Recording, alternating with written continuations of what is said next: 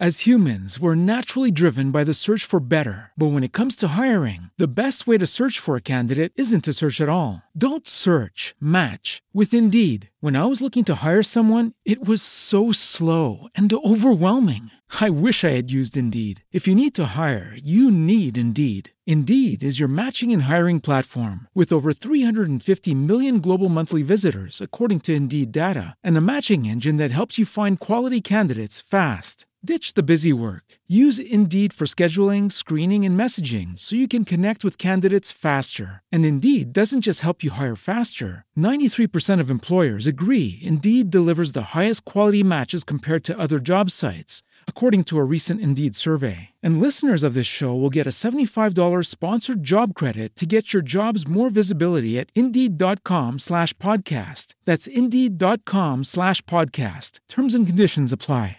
Começa agora na Rádio Bandeirantes. Do bom e do melhor. Com Danilo Gobato.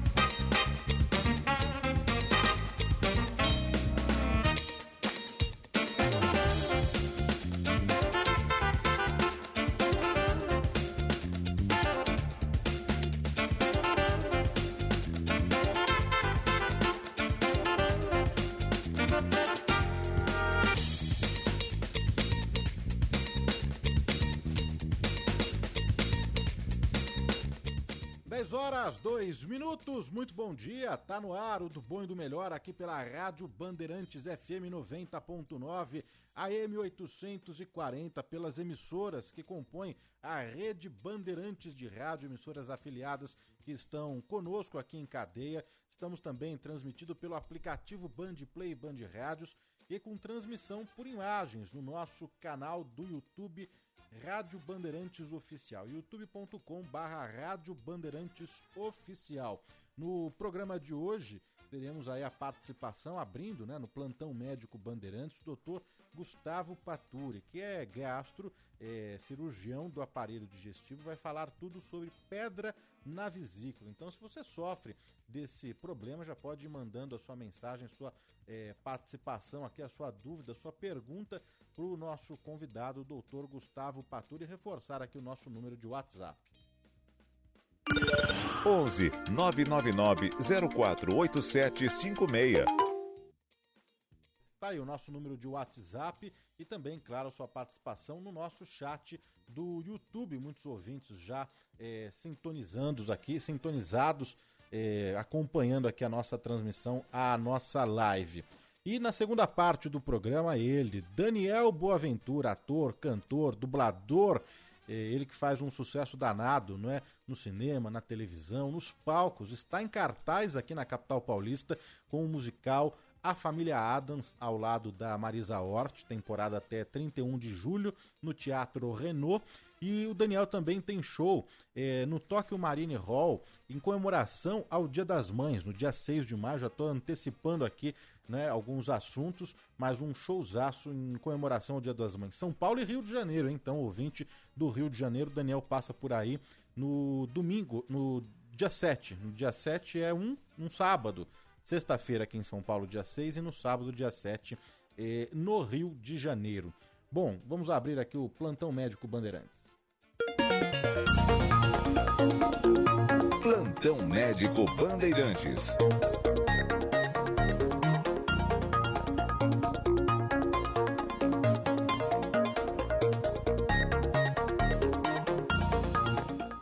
Bem, abrindo o plantão médico Bandeirantes de hoje, recebendo aqui o doutor Gustavo Paturi, cirurgião é, gastro, né?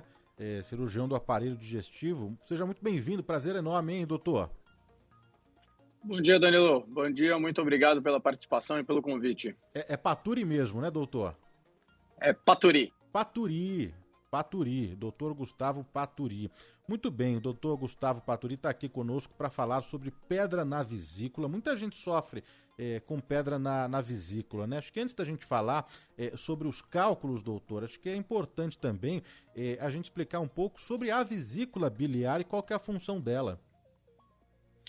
Exatamente, Danilo. Acho que é bom a gente explicar tudo, porque às vezes até tem um pouco de confusão também, que toda vez que a gente fala um pouco sobre pedra na vesícula, as pessoas acabam confundindo um pouquinho também com pedra no rim. Isso é bastante comum, às vezes no consultório eu pergunto para o paciente se tem histórico na família de pedra na vesícula, e ele acaba falando que tem, aí depois ele pensa um pouquinho e fala, não, não, não, acho que era pedra no rim. Então é bom a gente explicar como um todo é, a função da vesícula, como que ela funciona. É, na verdade, o fígado ele produz uma coisa que a gente chama de bile, tá? Que é um líquido ali amarelo esverdeado que a gente produz. O fígado produz mais ou menos aí um litro a um litro e meio de bile. E a função da bile em si é quebrar a molécula de gordura. Toda gordura que a gente come, seja ela gordura boa ou gordura ruim, é, a molécula de gordura é muito grande e a gente não consegue absorver isso no intestino. Então a gente precisa da bile para justamente a bile quebrar essa gordura em frações menores para justamente a gente conseguir absorver. Essa bile ela acaba descendo do fígado por vários canaizinhos que saem do fígado em direção ao intestino, é, que a gente chama de vias biliares. E no meio do caminho você tem ali grudada no fígado a vesícula. A vesícula, na verdade, ela não produz absolutamente nada, ela é só um reservatório dessa bile que você produz. Desse um litro a um litro e meio que a gente produz no fígado, a vesícula ela guarda de 30 a 50 mililitros. Então ela também não guarda muita bile, ela guarda uma certa quantidade. É como se fosse para dar um algo mais. E aí toda vez que a gente come qualquer coisa que tem gordura, fora a bile que está descendo do fígado o dia inteiro, a vesícula tem esses 30, 50 ml a mais, ela contrai e joga esse excesso de bile é como se fosse assim: ah, tá vindo mais gordura, eu vou jogar um pouco mais de bile para a gente absorver mais energia. Então, basicamente, essa é a função da vesícula, que é justamente ser um reservatório de bile para toda vez que a gente come um pouco mais de gordura, você jogar um pouco mais de bile para quebrar essa gordura e a gente absorver um pouco mais. E aí, como que os cálculos são formados, então, doutor? Então, a, a bile é formada por várias coisas. Ela é formada por água, por sais biliares, por colesterol. E às vezes você tem justamente um desequilíbrio entre isso aí, é, principalmente em mulheres, é, em pacientes que têm histórico familiar de pedra na vesícula, mulheres acima de 40 anos, quem ganha peso em curto espaço de tempo, perda de peso em curto espaço de tempo, algumas cirurgias. Então, por exemplo, eu faço cirurgia bariátrica também. Toda vez que a gente faz uma cirurgia bariátrica, e o paciente tem esse ganho de peso em curto espaço, essa perda de peso em curto espaço de tempo, ou quando a gente faz um desvio no trânsito intestinal, por exemplo, na cirurgia bariátrica ou nas cirurgias de câncer gástrico, você modifica é, toda a circulação de colesterol entre o intestino e o fígado. E isso aí aumenta um pouco a quantidade, às vezes, de colesterol dentro da vesícula biliar, dentro da bile da vesícula, e aí você acaba formando essas pedrinhas. É, ainda se estuda também que pode ter um pouco a ver com alimentação, essa alimentação rica em gordura, tá? Mas basicamente as coisas que mais favorecem o aparecimento são o fato de ser mulher, o histórico familiar é muito importante, esse histórico de ganho de peso e perda de peso em curto, em curto espaço de tempo, então aquele tal daquele efeito sanfona, isso é bastante comum. Ah, então a genética também é, é, é um fator, doutor? A genética, na verdade, Danilo, é um dos fatores fundamentais. A gente pensa aí que geralmente toda, toda é, durante a consulta eu geralmente pergunto se o familiar tem histórico de pedra na vesícula e principalmente se parente de primeiro grau, mãe, pai, irmãos tem histórico de pedra na vesícula. É uma coisa que o paciente tem que ficar bastante atento e investigar, porque geralmente o fator familiar é muito importante. Aí a gente vai dizer que cerca de 20 a 25 vezes aumenta o risco dele ter pedra na vesícula se um parente de primeiro grau tem. Doutor, na, na, abertura você comentou sobre a, a pedra nos rins, né? É, é, possível fazer essa comparação de pedra na vesícula e pedras no, nos rins ou são coisas completamente diferentes? É, em termos de sintomatologia e dor, são coisas que às vezes, principalmente quando a vesícula ela fica do lado direito, como se fosse embaixo da costela aqui, é, e o rim ele fica lá nas costas, mas a cólica renal principalmente do lado direito, às vezes pode simular a dor de uma cólica biliar. É, mas são doenças completamente diferentes. Então, a vesícula fica no aparelho digestivo, a, o rim fica no aparelho urinário, quem cuida é outro cirurgião, é um urologista, é outra especialidade.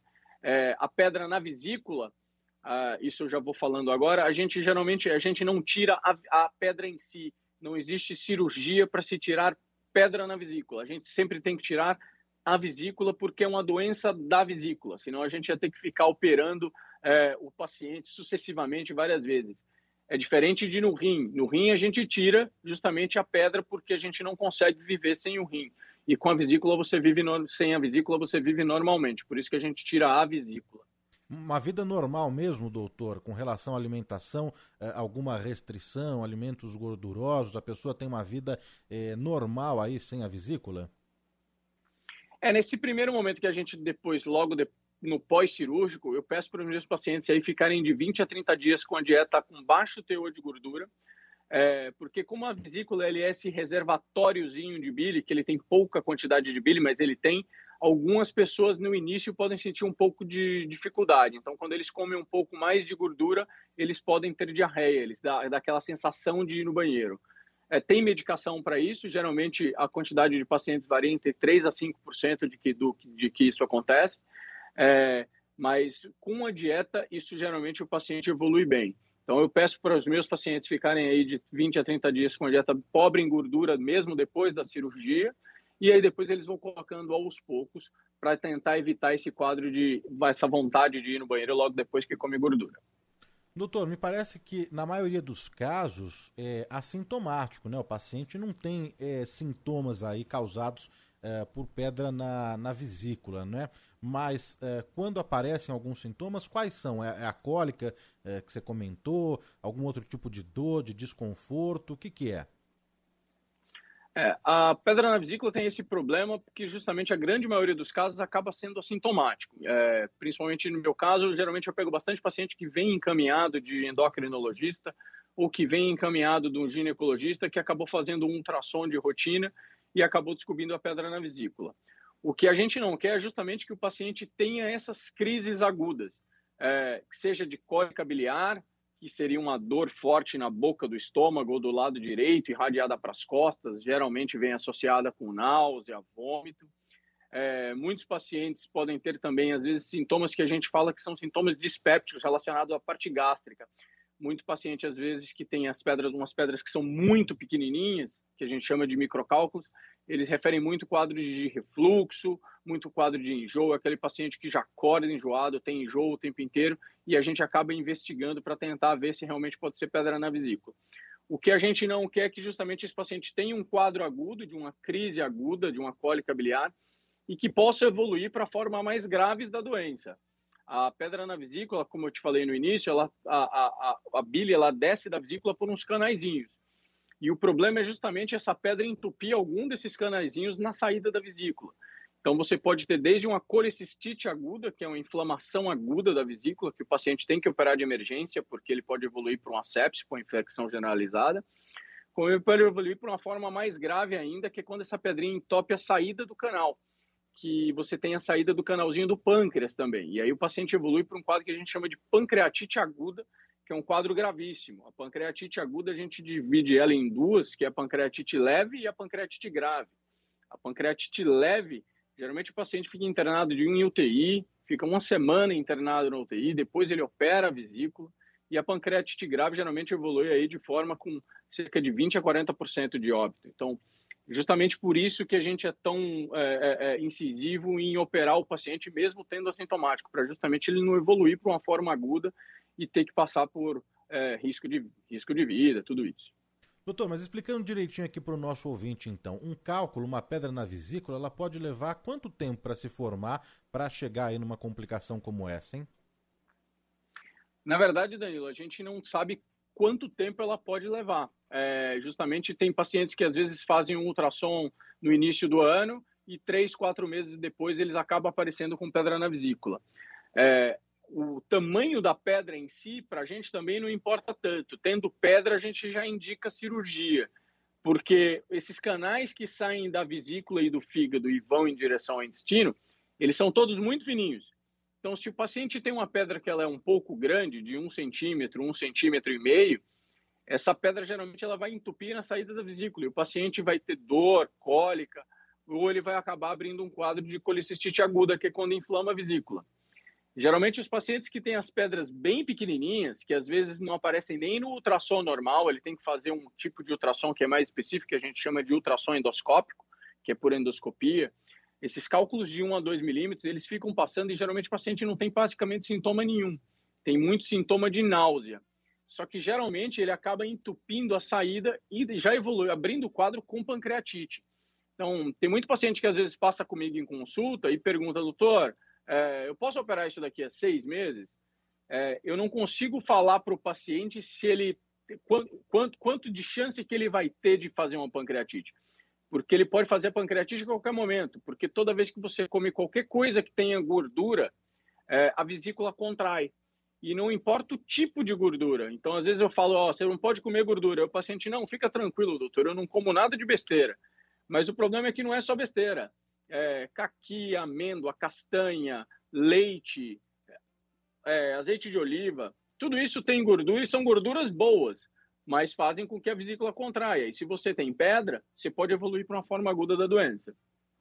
As humans, we're naturally driven by the search for better. But when it comes to hiring, the best way to search for a candidate isn't to search at all. Don't search, match with Indeed. When I was looking to hire someone, it was so slow and overwhelming. I wish I had used Indeed. If you need to hire, you need Indeed. Indeed is your matching and hiring platform with over 350 million global monthly visitors, according to Indeed data, and a matching engine that helps you find quality candidates fast. Ditch the busy work. Use Indeed for scheduling, screening, and messaging so you can connect with candidates faster. And Indeed doesn't just help you hire faster. 93% of employers agree Indeed delivers the highest quality matches compared to other job sites according to a recent Indeed survey. And listeners of this show will get a $75 sponsored job credit to get your jobs more visibility at Indeed.com slash podcast. That's Indeed.com slash podcast. Terms and conditions apply. Lucky Land Casino, asking people what's the weirdest place you've gotten lucky? Lucky? In line at the deli, I guess? Aha, in my dentist's office. More than once, actually. Do I have to say? Yes, you do. In the car before my kids' PTA meeting. Really? Yes. Excuse me, what's the weirdest place you've gotten lucky? I never win and tell. Well, there you have it. You can get lucky anywhere playing at LuckyLandSlots.com. Play for free right now. Are you feeling lucky? No purchase necessary. Void where prohibited by law. 18 plus. Terms and conditions apply. See website for details. Muitas mensagens, muitas perguntas aqui para o doutor Gustavo Paturi. A gente vai abrir aqui para os nossos ouvintes. Mas é, antes queria é, saber também, é, doutor, para essa cirurgia, não é que você falou que é o único caso mesmo para tratar. Ela é uma cirurgia complexa, invasiva? De que forma é feita essa cirurgia aí para remoção das pedras e da vesícula? Então, Danilo, atualmente a gente faz essa cirurgia por videolaparoscopia, uma cirurgia minimamente invasiva. Então, antigamente você fazia aquele cortezão, hoje não, a gente faz, na verdade, são quatro cortes de 3 a 5 milímetros, então são cortes bem pequenininhos. É, geralmente o paciente opera de manhã e no mesmo dia ele acaba indo embora para casa. Afastamento de trabalho geralmente aí de 3 a 5 dias. Eu peço para geralmente afastar um pouco em relação ao exercício e carregar peso de duas a três semanas, mas eu não gosto de falar de cirurgia simples, porque nenhum procedimento é simples mas é uma cirurgia bastante corriqueira, a gente faz bastante cirurgia de vesícula, é bastante comum, então geralmente eu faço umas quatro, cinco por dia. É, e os pacientes, a grande maioria dos pacientes costuma ter alta, 70, 80% dos pacientes alta no mesmo dia. Então é um procedimento que é de baixa para média complexidade e, e, que o paciente retorna à vida normal bem rápido. É, o diagnóstico é feito através de exame de ultrassom, é isso? Isso. Geralmente a gente faz o diagnóstico de duas formas é, ou com ultrassom, aquele ultrassom básico normal que o, que o médico acaba passando aquele gelzinho na barriga para poder ver. E às vezes você tem pedras que são muito pequenininhas, que são aqueles microcálculos, que esse ultrassom não vê. E aí, geralmente, é, pacientes que têm queixa recorrente de doença do refluxo, queixa recorrente de náusea, e isso acaba não explicando por nenhum outro motivo, a gente pede a ecoendoscopia, que é um ultrassom endoscópico. O paciente ele faz uma endoscopia e ele acaba fazendo um ultrassom por dentro que aí a gente consegue ver se ele tem cálculos de 1 a 2 milímetros. Doutor, abrindo aqui a pergunta dos nossos ouvintes, não é? é no nosso chat aqui do YouTube, bom dia, é, doutor. Quando eu extraio a vesícula, eu tiro a vesícula, onde que a bile é armazenada? Por isso que é, eu, eu, gosto de explicar tudo, Danilo, lá desde o início.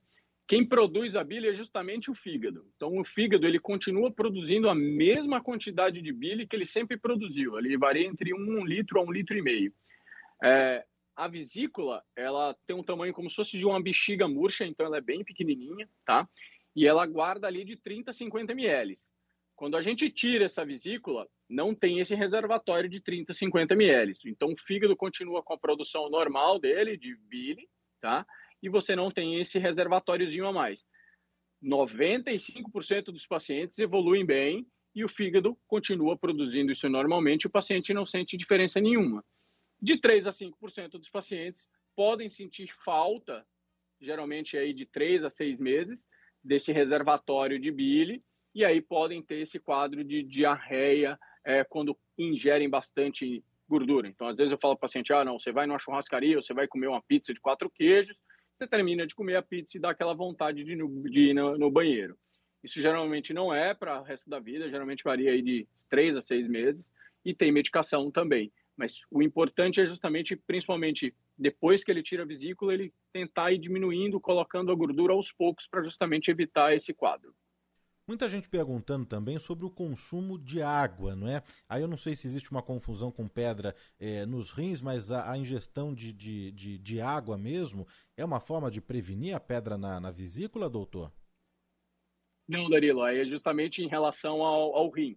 É a hidratação para justamente manter o funcionamento renal, para tentar diminuir justamente o quadro de cálculo renal. Mas com a vesícula, não. Essa hidratação praticamente não, não, não modifica em nada, não. Temos mais perguntas aqui para o doutor Gustavo Paturi. A Aline e o João separaram aqui umas perguntas é, em áudio também aqui dos nossos ouvintes. Vamos colocar. Bom dia, Danilo. É Filomena do Ipiranga. Por favor, pergunte ao doutor se é comum existir pedra na via biliar para pessoas que já fizeram cirurgia da vesícula há muito tempo e tem pedras na via biliar e o que isso pode acarretar. Obrigada Filomena do Ipiranga. Vamos lá. É, boa pergunta. Na verdade, tem duas coisas. Uma é, tem uma doença que a gente acaba fazendo é, pedra dentro da via biliar mesmo, dentro do fígado. Tá? É uma coisa bem rara de acontecer. O que ela às vezes deve estar se referindo é porque a grande maioria das vezes a gente tira a vesícula e aí você não sabe se no dia anterior, é, na semana anterior, de repente não passou uma pedrinha e ficou lá nessa via biliar. Toda cirurgia minha eu sempre faço um exame que a gente chama de colangiografia intraoperatória, ou seja, eu passo um catéter bem fininho por dentro da via biliar, desses canaizinhos da, da, da vesícula, e aí eu injeto um contraste para justamente ver se não ficou nenhuma pedra em qualquer lugar dessa via porque às vezes você tira a vesícula e pode ser que tenha ficado uma coisa que a gente chama de cálculo residual, ou seja, esse cálculo ficou lá e aí um belo dia, depois de um ano, dois anos, o paciente pode apresentar justamente um quadro de icterícia, que é quando ele fica todo amarelão, é, e aí essa pedrinha acaba, é, você nota que tem uma pedrinha lá, já não tem mais a vesícula, mas ele tem que fazer uma endoscopia para tirar essa pedrinha. Então é importante fazer esse exame você vai perder 3 a 5 minutos ali durante a cirurgia, mas vale a pena para justamente você ter é, é, diminuir esse risco de você ter uma, um cálculo residual. Eu faço basicamente em todas as minhas cirurgias, eu faço esse exame. Doutor, no começo a gente já, já, já explicou, não é, para que serve a, a, a vesícula, a, a, função dela também, não é? Mas o Benones Moreira pergunta aqui no nosso chat de, do YouTube se a pessoa vive bem é, é sem a vesícula, é, para que serve então? É, aquela história que eu te falei, você tem justamente esse reservatório. O que a gente fala é que, na verdade, a vesícula tinha muita função há muito tempo atrás, há milhares de anos atrás, quando a gente caçava. Então, a vesícula é um reservatório de bile gigantesco, então ela era bem grande, tá? Para justamente acumular bastante bile, para quando a gente comesse, você jogar essa bile para o intestino e você absorver o máximo de gordura possível. Naquela época a gente não comia toda hora, a gente comia dia sim, dia não, a gente precisava caçar. é, e aí você precisava consumir e pegar essa, toda essa gordura para como fonte de energia. Atualmente, nossa vesícula geralmente ela só fica cheia de manhã cedo, porque você come, ela contrai e geralmente todo mundo come ali 3, 4 horas e a vesícula demora de 6 a 8 horas para ela ficar cheia. Então, a tendência é que daqui a milhares de anos talvez a vesícula acabe sumindo. Tem mais mensagens, mais perguntas, dúvidas aqui para o doutor Gustavo Paturi. Vamos colocar mais uma de áudio. Bom dia, Danilo. Bom dia, doutor. É, água com vinagre orgânico de maçã é bom para queimação ou é só mito? Um abraço, Ricardo de São Paulo. Bem, Ricardo, bom dia. É... Na verdade, tem algumas é, algumas receitas que as pessoas usam, Danilo, às vezes, para tentar extrair pedra da vesícula. É, por isso que eu gosto de explicar bem. A última coisa que eu quero é que a, a pedra saia da vesícula. É, a gente tem que tirar a vesícula. Eu não quero de jeito nenhum que essa pedra saia da vesícula, justamente porque essa pedrinha sair da vesícula e entupir algum desse canal, que ela pode evoluir para uma forma grave da doença, seja uma colecistite aguda, seja uma pancreatite, que é uma catástrofe. É, tem essas receitas que às vezes as pessoas acabam usando de vinagre de maçã justo com, junto com bastante gordura para tentar eliminar cálculo. Só que as pessoas têm que entender que a doença é da vesícula. Então, assim, você vai, se digamos que você tenha 10 cálculos lá dentro e você acabe eliminando esses 10 hoje. Daqui a 3, 4 dias vai ter de novo. Então, é, a chance de você ter um quadro agudo e um quadro grave é muito grande. Então, procure um cirurgião, procure alguém especializado para tentar te orientar melhor para resolver o problema da forma correta. Colocar mais uma mensagem, mais uma dúvida aqui do nosso ouvinte para o doutor Gustavo Paturi. Olá, bom dia a todos. Bom dia, Rádio Bandeirante. Aqui é o Carlos de Cotia. É, faz uma pergunta pro doutor aí, por favor. Tem um amigo meu, ele sofre muito, muito mesmo com esse tipo de problema dia que ele só melhora com morfina. E queria perguntar pro doutor se tem algum meio mais fácil antes da cirurgia, né? Que possa aliviar, que possa ajudar ele nessa situação aí. Obrigado aí, viu? Tudo de bom. O nome dele é Tonhão. Tá joia? Muito obrigado. Bom dia, Carlos. Bem, você pode falar pro Tonhão que, na verdade, assim, a única solução é a cirurgia. Isso que ele está tendo é o que a gente chama de cólica biliar. É, geralmente o paciente que tem base, é, dor praticamente o tempo inteiro, porque toda vez que ele come ele tem dor. E o ideal é justamente ele, pelo menos até a cirurgia, ele tentar diminuir o máximo de gordura, de ingestão de gordura possível.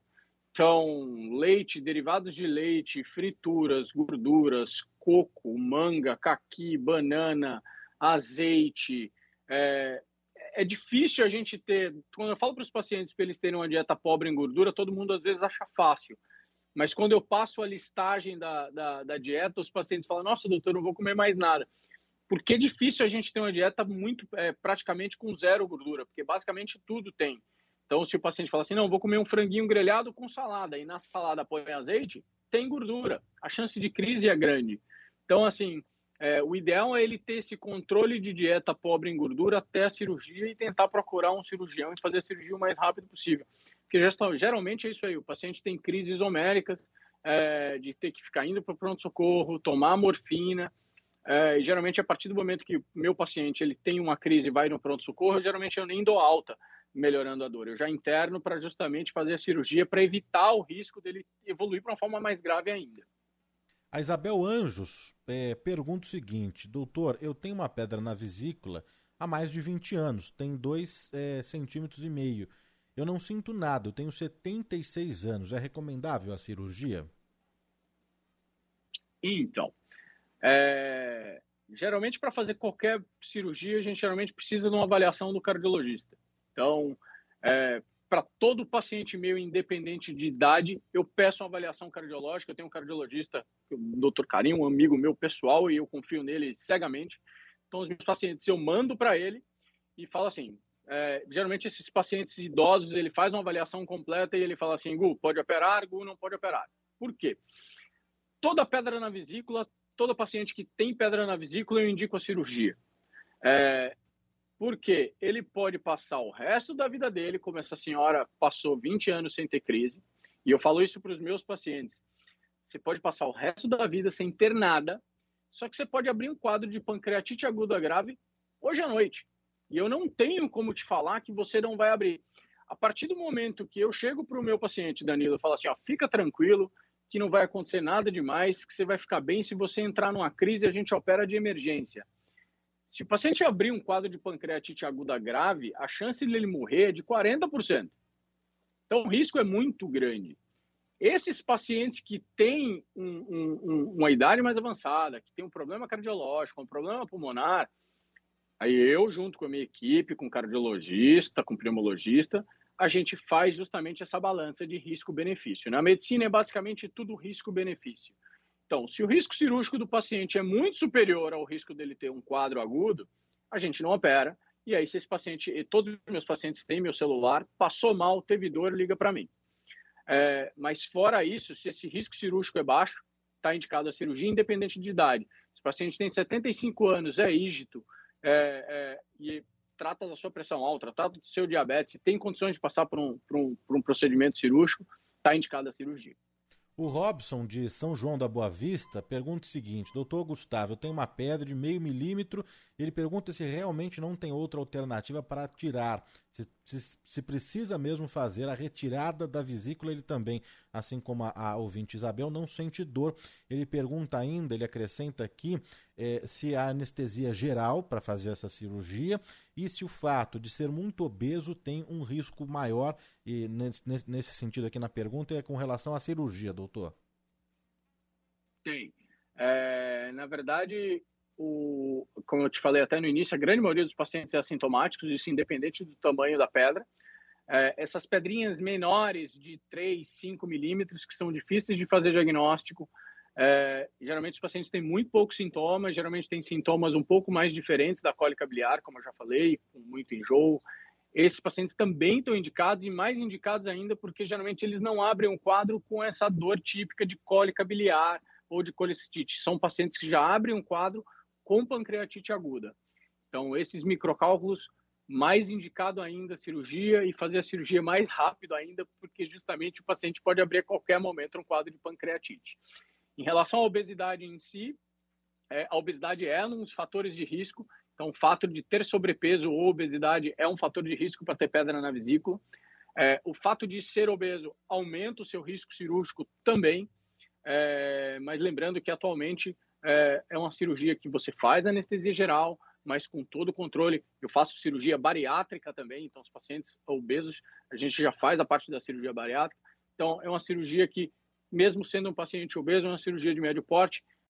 As humans, we're naturally driven by the search for better. But when it comes to hiring, the best way to search for a candidate isn't to search at all. Don't search, match with Indeed. When I was looking to hire someone, it was so slow and overwhelming. I wish I had used Indeed. If you need to hire, you need Indeed. Indeed is your matching and hiring platform with over 350 million global monthly visitors, according to Indeed data, and a matching engine that helps you find quality candidates fast. Ditch the busy work. Use Indeed for scheduling, screening, and messaging so you can connect with candidates faster. And Indeed doesn't just help you hire faster. 93% of employers agree Indeed delivers the highest quality matches compared to other job sites according to a recent Indeed survey. And listeners of this show will get a $75 sponsored job credit to get your jobs more visibility at Indeed.com slash podcast. That's Indeed.com slash podcast. Terms and conditions apply. With the Lucky Land slots, you can get lucky just about anywhere. This is your captain speaking. Uh, we've got clear runway and the weather's fine, but we're just going to circle up here a while and uh, get lucky.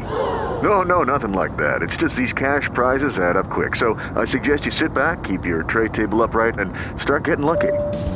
Play for free at LuckyLandSlots.com. Are you feeling lucky? No purchase necessary. Void where prohibited by law. 18 plus terms and conditions apply. See website for details.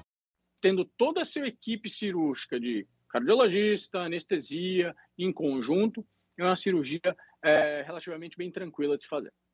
A Aldélia Vido pergunta o seguinte, doutor: comer alimentos com sementes faz mal para a vesícula? Não, na verdade não. É, às vezes algumas pessoas também confundem com semente, mas aí com semente a gente pensa quando o paciente tem um quadro no intestino que a gente chama de diverticulose é, ou diverticulite, mas em relação a comer com semente não tem alteração nenhuma. O problema em si é comer alimentos com gordura é, e aí frutas também acabam entrando.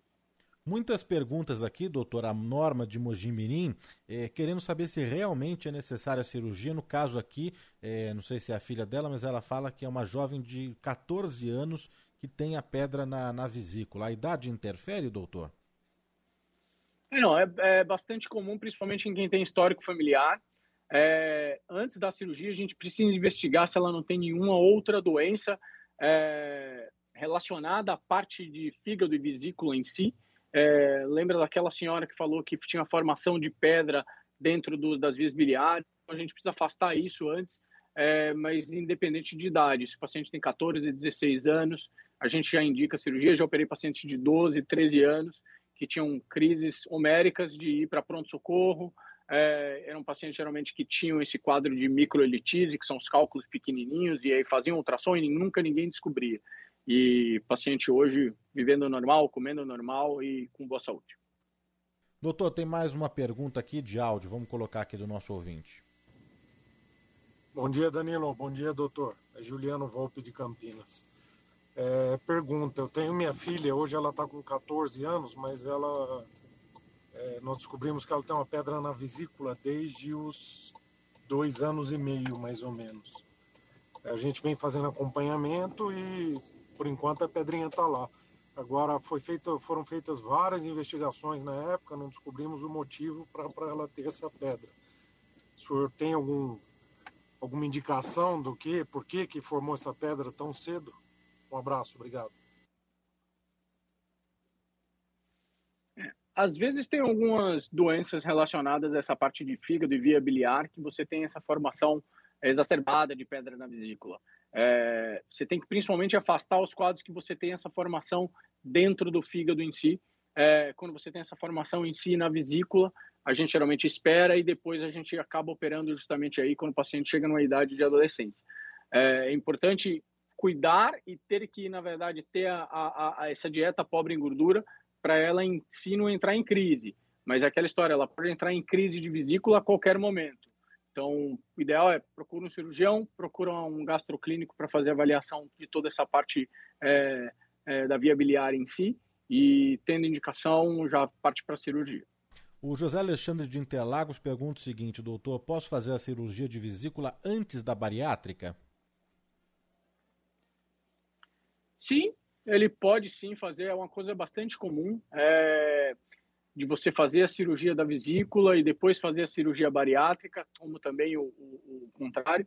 Geralmente, quando é um paciente que ele tem um quadro assintomático de vesícula e a gente acaba tendo um achado dessa pedra na vesícula, a gente faz a cirurgia bariátrica e cerca de três a seis meses depois a gente acaba fazendo a cirurgia de vesícula. A gente geralmente não faz meio que em conjunto, porque justamente a cirurgia bariátrica é uma cirurgia que ela é meio, ela é uma cirurgia de grande porte, e aí você acaba fazendo uma cirurgia de grande porte junto com a cirurgia de vesícula e acaba tornando uma cirurgia meio que gigantesca. Até dá para a gente fazer, mas geralmente a gente prefere fazer primeiro a cirurgia nos pacientes assintomáticos. Primeiro a cirurgia bariátrica, e aí depois o paciente já vai ter emagrecido bastante, campo cirúrgico fica, ó, fica uma cirurgia bem mais simples em si de se fazer, é, cerca de três a seis meses depois. A Leni mandou mensagem para cá. Gostaria de saber se o fato de ter retirado a vesícula faz com que eu vá ao banheiro mais vezes. Ela chega aí, ela colocou aqui que vai até quatro vezes após o café da manhã, doutor. É aquilo que eu tinha te falado no início. O ideal é justamente ela, um, ver relação, afastar outras causas também, porque às vezes os pacientes acabam culpando a cirurgia da vesícula em si por outros fatos. O que a gente fala é que quando você tem o problema da retirada da vesícula e a diarreia, é uma diarreia que a gente chama de osmótica, ou seja, você comeu gordura, esse paciente acaba indo no banheiro. É, não significa que ele vai ficar, por exemplo, eu comi agora um pastel e vou ficar indo no banheiro o dia inteiro. Isso geralmente não tem a ver com a vesícula em si. É aquela diarreia que dá e resolve o problema. Acabou. É, então seria bom ele investigar outras causas também mas geralmente esse paciente ele fica aí de três, seis meses com isso, mas tem medicação para isso. Então eu procuro o seu cirurgião porque tem medicação para evitar que isso aconteça também, tá? Mas o ideal é sempre fazer essa dietinha. Mais uma pergunta aqui, uma dúvida dos nossos ouvintes para o doutor Gustavo Paturi. Bom dia, Danilo. Bom dia, doutor Gustavo. Uh, a minha sogra vai passar por uma cirurgia na vesícula e ela tem 82 anos. Eu gostaria de saber, pela idade dela, quais os cuidados pós-operatório que a gente tem que ter com ela. Muito obrigado. Vladimir Luquezzi, Jaçanã, São Paulo. Bom dia, Vladimir. Esse é um paciente que, como eu já falei, é um paciente que tem, tem que ser muito bem preparada para operar no pré-cirúrgico é, com equipe multidisciplinar de cardiologista, uma avaliação pré-anestésica antes da cirurgia, o anestesista avaliar bem ela, ver se precisa de algum outro é, é, é, preparo em si. Dependendo do quadro clínico dela, às vezes são pacientes que a gente deixa na UTI no pós-operatório, se é um paciente que tem um problema cardiológico prévio, geralmente ela sai da cirurgia e ela vai para a UTI, passa um dia na UTI. A grande maioria dos pacientes geralmente não faz isso, mesmo os pacientes idosos. Geralmente é o paciente que passa um dia mais no hospital para a gente evoluir, ver a evolução dela do ponto de vista cardiológico, ver a evolução dela do ponto de vista pulmonar.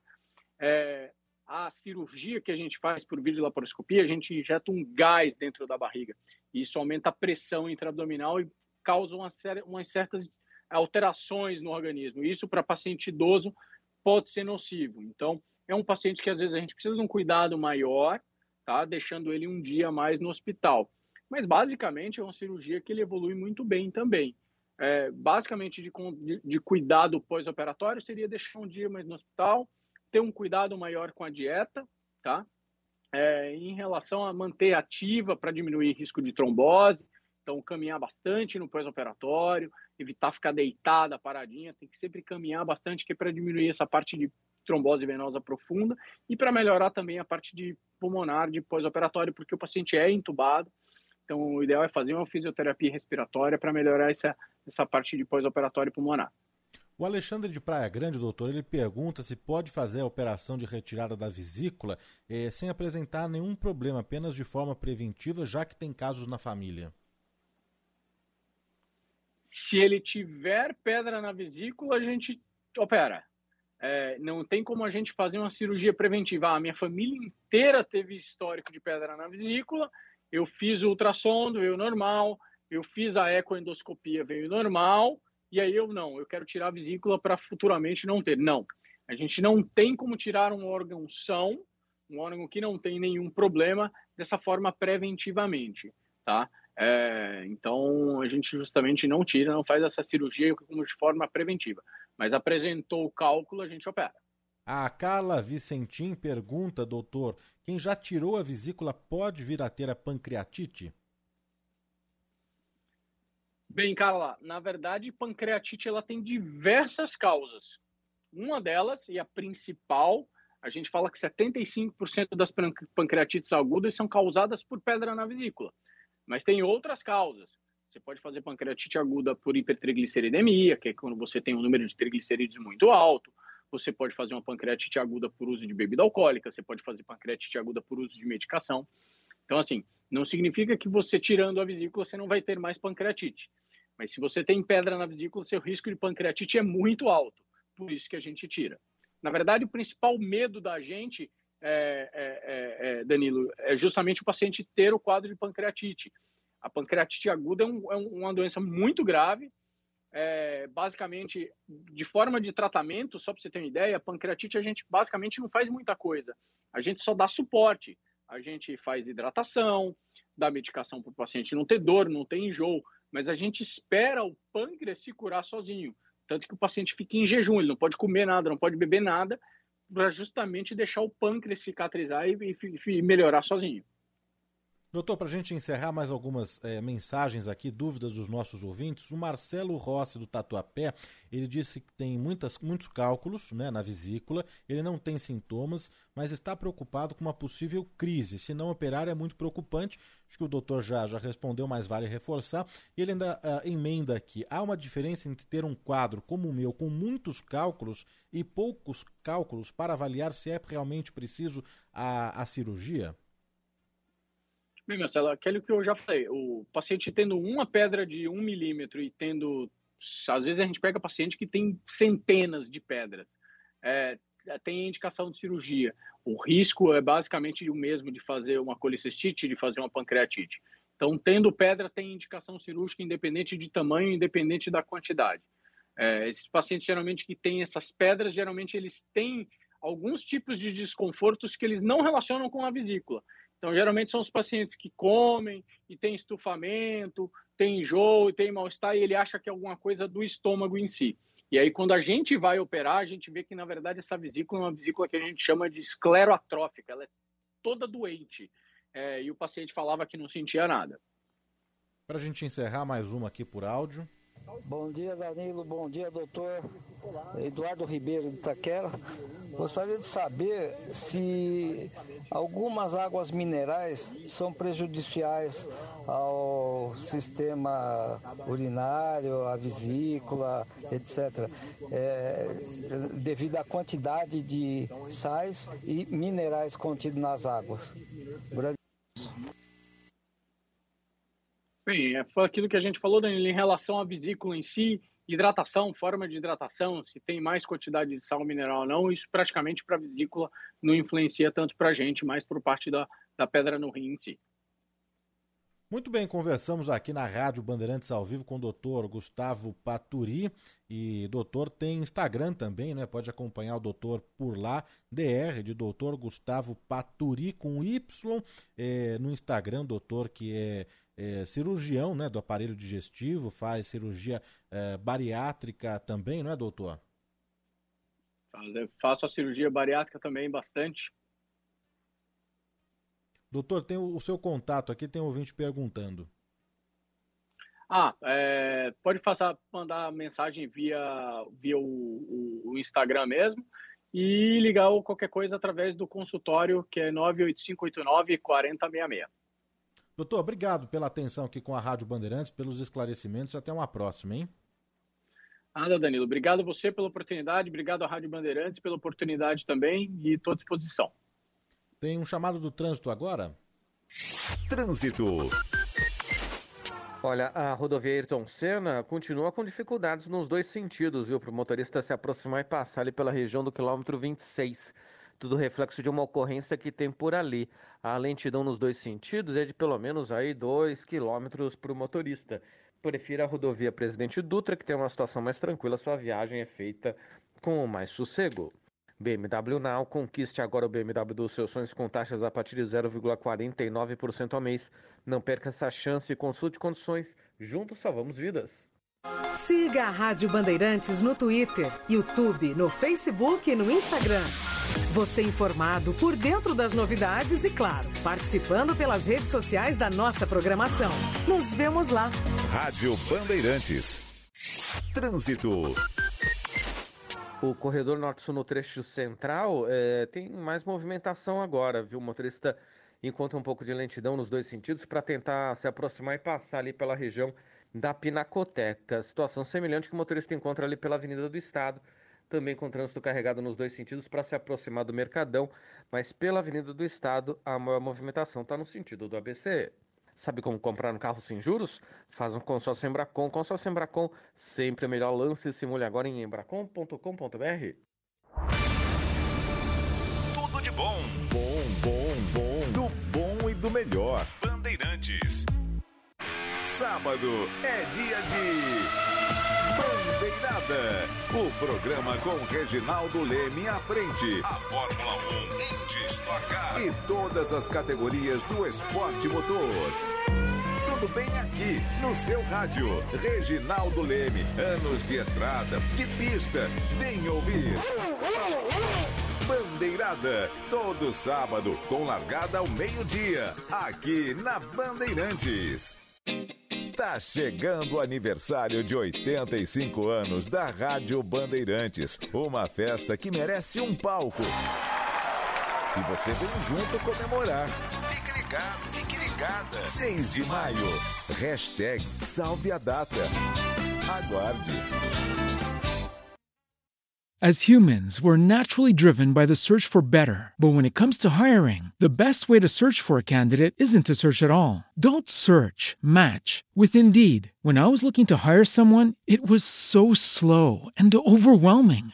I wish I had used Indeed. If you need to hire, you need Indeed. Indeed is your matching and hiring platform with over 350 million global monthly visitors, according to Indeed data, and a matching engine that helps you find quality candidates fast. Ditch the busy work. Use Indeed for scheduling, screening, and messaging so you can connect with candidates faster. And Indeed doesn't just help you hire faster. 93% of employers agree Indeed delivers the highest quality matches compared to other job sites, according to a recent Indeed survey. And listeners of this show will get a $75 sponsored job credit to get your jobs more visibility at Indeed.com slash podcast. That's Indeed.com slash podcast. Terms and conditions apply.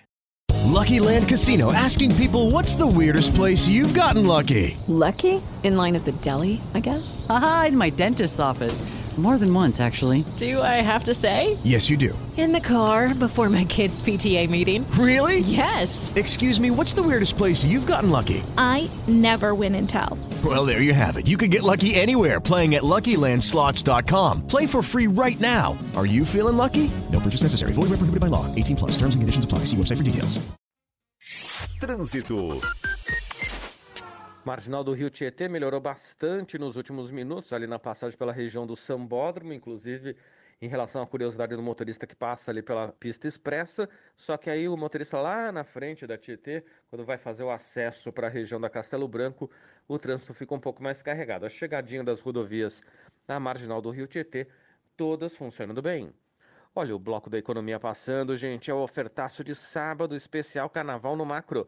Massa com ovos Araguaia, diversos tipos, 500 gramas, 1,99. Tudo de bom. Bom, bom, bom. Do bom e do melhor. Bandeirantes. Bandeirantes, uma rádio que tem história, conteúdo de décadas, experiência e continuamos avançando atentos às novidades, aos novos meios, às novas mídias, ao mundo que se transforma a cada segundo. Entre o jornalismo analítico, investigativo, de opinião, de prestação de serviço, ficamos com tudo. À frente desse potente microfone, precisão ao reportar os fatos e equilíbrio para dar voz a todos os lados. Para que você pense, reflita, considere, avalie, critique. Cobertura esportiva que vai do bom humor ao debate sério. Cobertura jornalística que só pende para um lado. O seu, o seu, o seu, o seu. E você, com sua audiência, nos dá musculatura para brigar pelos problemas que afetam o seu dia, o seu bolso, a sua vida. É com a sua força e por sua causa que questionamos autoridades, reivindicamos respostas e cobramos atitudes. Esta é a sua Rádio Bandeirantes. Fechada com você, fechada com a verdade. It's now or never.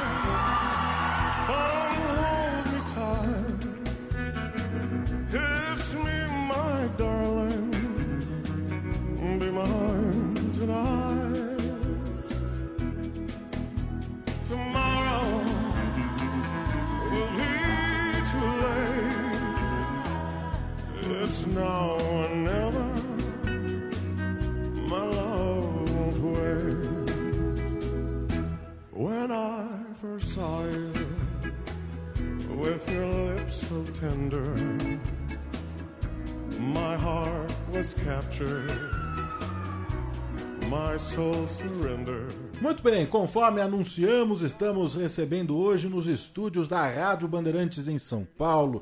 Ele que é cantor, dublador, grande artista, o rei do México, Daniel Boaventura. Bom dia, Fala, Dani, como Bom você dia. tá? Tudo bem? Que bom estar aqui com você de novo. Mais uma saudações, vez, é. saudações para os ouvintes da, da Rádio Band. Sou fã do programa, sou seu fã. Aliás, você mostrou uma foto aqui, a gente se conhece há no mínimo o quê? 12 anos. Tem tempo. Tem tempo. Acompanhei Evita, My Fair Lady. É, enfim, todos os musicais Então, mais que, de 12 que, anos, que né? você fez. É, é. A gente vai falar sobre tudo isso aqui, porque o Daniel Boaventura está aqui nos nossos estúdios para dividir as novidades da carreira. Tem musical em cartaz aqui em São Paulo, no Teatro Renault Família Adams. Tem um show muito bacana em homenagem ao Dia das Mães. É, no Rio, em São Paulo, primeiro São Paulo, dia 6 de maio, depois 7 no Rio de Janeiro. Apresentações no Brasil, no exterior, há pouco você estava, esteve no México, é, por uma grande turnê lá, muitos projetos, ainda bem, né, Dani? Isso, querido, isso. Voltando, voltando com tudo. Que bom. Ô, ô Dani, a sua vida e sua carreira se mistura entre Salvador, Pensilvânia e São Paulo, não é? Isso, mais recentemente Rússia e México. Mas sim, eh, criado- fui criado em, na Pensilvânia, nos Estados Unidos, eh, final de 78 até 81, você não era nascido. Ah, e depois Salvador um período, e aí aos 24 anos, 25, eu migrei para o eixo Rio-São Paulo. Você é nascido mesmo em Salvador, só Soteropolitano, nascido, criado, tenho dendê nas veias.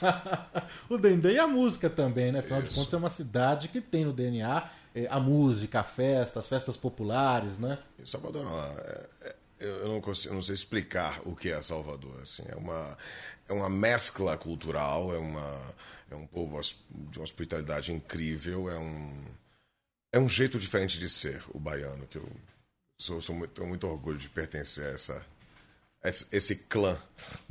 Mas há muitos anos sua base é em São Paulo.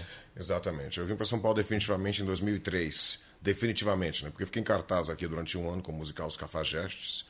Fez muito sucesso na, na época, em 94, 95. Até, eu fiquei até 98.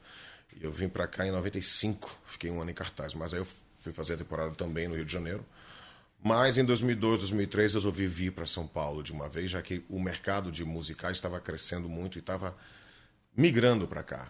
Ah, acho que o primeiro convite que eu tive para vir para cá foi o Vitor Vitória, ah, que, eu, que eu fiz ao lado de Marília Pera, Drica Moraes, Léo Jaime, produção do Jorge Tacla. E eu senti que o, aqui é o terreno era fértil. O- a sua passagem pela Pensilvânia, você tinha que idade? Você é filho de professores, não é? Isso, isso. Eu tinha, tinha. Eu fui lá com oito anos. E meu pai eh, era professor, era mestre em educação. E foi fazer o doutorado dele na Penn State University, onde ele acabou ganhando o título de alumni. Ele teve, se destacou entre todos os estudantes. E, e aí levou a família inteira. Tinha aquela bolsa da CAPES, né? Então fomos eu, meu pai, minha mãe, meus, meu irmão caçula e minha irmã. E lá morei. Estudei em escola pública. É, eu adorava aquilo ali. Foi uma época mágica, né? Final da década de 70. Então, o cinema, sabe, o cinema com American Zoetrope estava estourando. Então você, você viu pela primeira vez o Tubarão, é, Star Wars, né? Que ela vivenciava aquela coisa toda. Para uma criança era um, era um mundo espetacular. Né? Ô Daniel, sua formação então é cultural mesmo, é, formação, a sua influência também foi americana. Forte, muito forte. Eu descobri rock nos Estados Unidos quando era jovem. Na escola tinha uma abertura para para desenho. Eu desenhava bastante, eu, participava de projetos teatrais. Claro, tudo alicerçado com estudo. Ah, comecei a estudar trombone lá na escola com 9 ou 9, 10 anos. Trombone esse que depois eu vendi para passar para o instrumento de sopro e para estudar canto. Mas a base, eu acho que a, a influência básica foi lá. Eu acho que a, a música sempre esteve muito forte em mim desde desde a, desde sempre, eu acho. Meu pai sempre colocava música erudita em casa, pra, deixava rolando na vitrola. E isso acaba, acho que, entrando na gente por osmose. E o resto foi, a influência de viver em outros países, ter contatos com outras culturas. Ah, você sempre teve então também, né? Acho que a vocação artística, né? O seu pai acho que sabia também desde sempre que você seria e seguiria essa carreira, porque você chegou a fazer três, três faculdades, três cursos, não foi? Fez Foi, publicidade. foi. É, Administração, propaganda e marketing e, e RP. Até raspou a cabeça, né? Não foi? Rasparam. Rasparam. Eu me lembro que eu cheguei pro meu pai, estava no escritório trabalhando. Foi engraçado essa história. Eu cheguei, eu tinha 17, 18 anos. Eu falei, pai, eu passei vestibular para administração. Ele estava trabalhando, olhou para mim e fez, ok. Continuou trabalhando. Acho que ele sabia, não demonstrou nenhuma, como é que se diz, nenhuma reação. Ele é um educador, era um educador de, de grande capacidade. Eu acho que ele percebeu ali que isso não ia, não ia vingar. Então, simultaneamente, sempre com os projetos, sempre com a faculdade, eu tinha participava de projetos com, com bandas, projetos teatrais. Uh, estreiei no palco profissionalmente com, com teatro uh, em 2000 em perdão em 91 ou seja no passado completei 30 anos de carreira oficial e, e desde então uh, não larguei mais eu apostei mesmo eu tranquei as faculdades em 94 e vim para o Rio São Paulo o, nos Estados Unidos você teve alguma experiência assim artística musical porque você veio montar banda é, em Salvador. Só em Salvador, só em Salvador que eu participei de bandas. Nos Estados Unidos eu era muito pequeno, eu tinha oito, nove, nove anos, então, o, eu, como eu falei, eu participava de grupos de, de desenho ou ligados a alguma, alguma questão artística e fiz uma peça no palco, mas era algo completamente despretensioso. Então, mas acho que ali foi onde a, coisa começou a, a, a, ser gerada. Ali onde eu, teve, eu tive que uh, me defender, sabe? Criar noção de mundo. Acho que naquela época, década de 80, muito diferente do que é hoje. A gente não tinha tantos recursos para a criança não tinha tantos recursos para se distrair, né?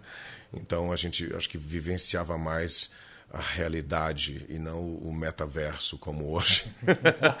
então, sabe, eu pegava meu ônibus amarelo para ir para escola, de vez em quando tinha uma briga, de vez em quando, sabe? Então tinha essa coisa para vivenciar. Ao voltar para o Brasil, eu, aí já era discriminado ao contrário. Já era o americano que vinha para o Brasil, então no meu colégio sofria bullying tinha que encarar. Então é normal, é, faz parte da, da educação, é, da vida, e isso só me ajudou, só me fez crescer. Tinha muito sotaque, Dani, misturado aí, americano, inglês Não, com o baiano. Na realidade, é, isso é bom, né? O baiano, o baiano inglês.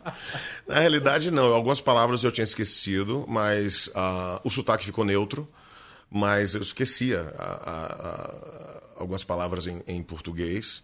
É, eu me lembro que cursava um curso de, de inglês no, em Salvador eu tinha 12 anos, meus colegas tinham 17, 18 e os caras ficavam revoltados com isso, né?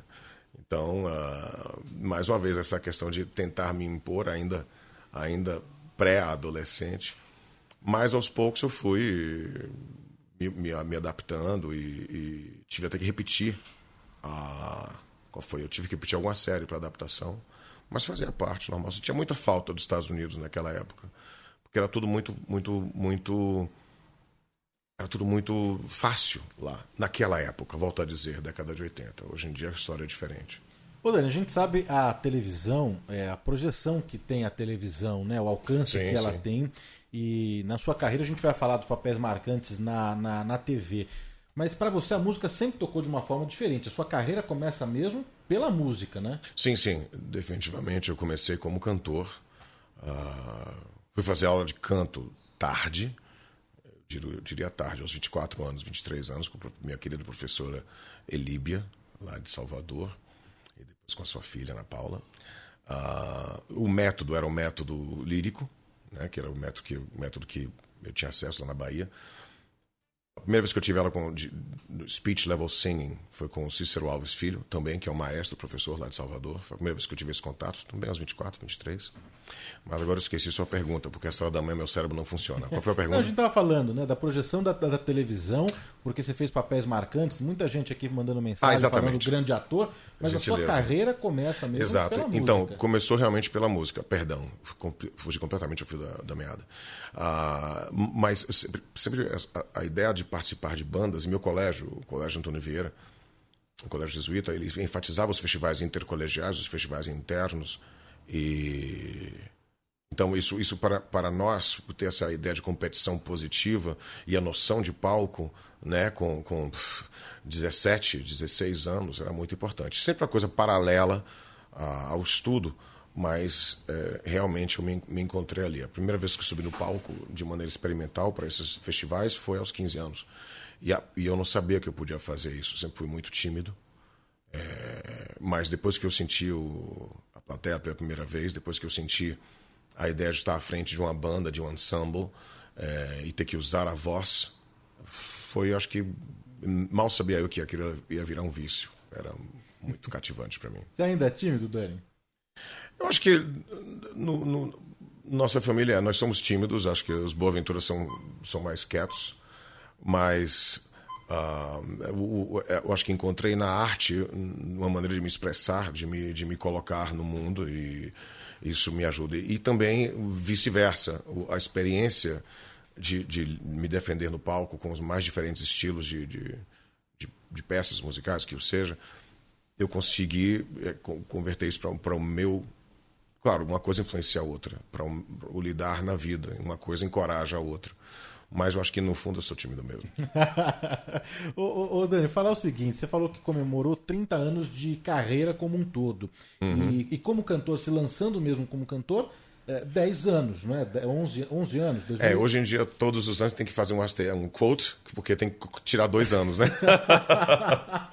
20 e 21, não sei o que foi aquilo. Ninguém sabe. Mas sim. É verdade, não, terrível. Pô, tem série em canal de stream falando, falando de eu odeio 20, 2020, eu odeio 2021, sei lá. Mas sim, eu acho que uh, uh, eu completei 10 anos de carreira como, como cantor. Há alguns anos atrás, poucos anos. Depois de tantos anos de, de carreira, com diferentes papéis aí, é, um multiartista, tá no cinema, tá no na televisão, no teatro, teatro musical, em dublagens também. Você acha que hoje você tem, e, e até também é, é, tendo uma vertente musical, explorando mais essa vertente musical com os shows todos, você acha que hoje você tem o reconhecimento também como cantor, assim como é o de ator, Dani? As humans, we're naturally driven by the search for better. But when it comes to hiring, the best way to search for a candidate isn't to search at all. Don't search, match with Indeed. When I was looking to hire someone, it was so slow and overwhelming. I wish I had used Indeed. If you need to hire, you need Indeed. Indeed is your matching and hiring platform with over 350 million global monthly visitors, according to Indeed data, and a matching engine that helps you find quality candidates fast. Ditch the busy work. Use Indeed for scheduling, screening, and messaging so you can connect with candidates faster. And Indeed doesn't just help you hire faster. 93% of employers agree Indeed delivers the highest quality matches compared to other job sites, according to a recent Indeed survey. And listeners of this show will get a $75 sponsored job credit to get your jobs more visibility at Indeed.com slash podcast. That's Indeed.com slash podcast. Terms and conditions apply. Judy was boring. Hello. Then Judy discovered ChumbaCasino.com. It's my little escape. Now Judy's the life of the party. Oh, baby, mama's bringing home the bacon. Whoa, take it easy, Judy. The Chumba life is for everybody. So go to ChumbaCasino.com and play over 100 casino-style games. Join today and play for free for your chance to redeem some serious prizes. chumba ChumbaCasino.com. No purchase necessary. Void where prohibited by law. 18 plus terms and conditions apply. See website for details. Eu não sei, Dani, não. Eu, não, eu acho que sim, eu acho que sim. Eu acho que às vezes vou abastecendo no posto de gasolina e, ah, é o ator. Ah, mas ele também canta. Eu acho esse, tipo de reação, acho interessante. Porque durante. Eu, eu trabalhei na Globo, entrei na Globo em 2000. Em, perdão, em 97. Acho que foi com Hilda Furacão que eu estrei na Globo. E, enfim, depois disso fiz, fiz novelas em todos os horários, 6, 7, 8, uh, séries, uh, Tapas e Beijos, enfim. Malhação também foi, foi também importante. Um, então a imagem que, se, que fica, né, principalmente um veículo como foi a Globo, é muito forte. As pessoas até hoje me encontram na rua, me chamam de professor Adriano ou PC, e isso é muito bacana. Entretanto, você, você me, mesclar com a ideia de cantor, eu acho que é um pouco complexa, porque o, a visão, a imagem do ator que fez um. Enfim, na época acho que a Globo tinha um share de 85%, 90%. Então era, é, é difícil você tirar essa imagem uh, da outra. Mas hoje em dia eu sinto que sim, está, está tendo um. As pessoas me reconhecem como cantor. Mas isso é mais forte lá fora. No México, realmente, eu sou conhecido como cantor efetivamente. E o engraçado, o approach é diferente. Ah, e, e, também tem uma questão, não é, Daniel, que é a do preconceito com atores que, que cantam, não é? E hoje a gente vê o que hum. eles chamam de globais é, nos, nos, musicais, né? Você uhum. sentiu algum preconceito, alguma dificuldade quando você lançou essa carreira como ator? Ou quando você fez o seu primeiro é, é, grande musical? Ah, é o cara da Globo, é o cara que está na televisão. Você sentiu isso? Olha, no, no, no, na seara de musicais foi muito engraçado, porque o primeiro, primeiro, pra, primeiro papel que eu fiz que foi o Gaston, a Bela e a Fera, que teve um, uma. Eu vou dizer. Como é que eu posso colocar isso? Uma, uma aceitação muito forte. As pessoas. Era praticamente um. Não, praticamente não. A gente tinha lotação máxima, 1.600 lugares. No então, o teatro abriu seis, sete, sete, oito vezes por semana. Um, que as pessoas me conheceram como, como Gaston, que foi um papel muito que me acho que me colocou no mercado efetivamente de musicais no Brasil, em São Paulo, né? Um, e no início, isso era 2002, Dani. No início as pessoas iam falar comigo e algumas achavam que a gente dublava. eu falei, não, não, é tudo cantado na hora mesmo. Inclusive, hoje é domingo, segunda sessão, eu estou quase afônico por causa disso, pela exaustão. Um, mas é, eu acho que. Como é que eu posso colocar? O, o, a experiência em musicais foi, foi muito importante para mim, muito forte. Coloca, é, me posicione sua pergunta mais uma vez, só para eu Não, me localizar. Você sentiu alguma dificuldade, assim, algum preconceito, né? Ah, é o ator que na canta. época Na época eu lembro que eu fazia, eu estava eu tava fazendo uma novela no SBT. E eu pedi licença, porque iam ter um espaço de sete cenas para eu gravar, e foi em Anguera, isso. Anguera, né? Isso, o SBT fica lá SBT na Anguera. Anguera. E eu saí correndo, eu consegui um carro da produção na época, fui correndo fazer o teste para Gaston. Falei: olha, eu tenho exatamente 30 minutos. Eu me lembro que eu subi, passei a escada assim, subindo, tive que passar na frente de todo mundo, porque eu só tinha esse tempo e queriam que eu fizesse o teste.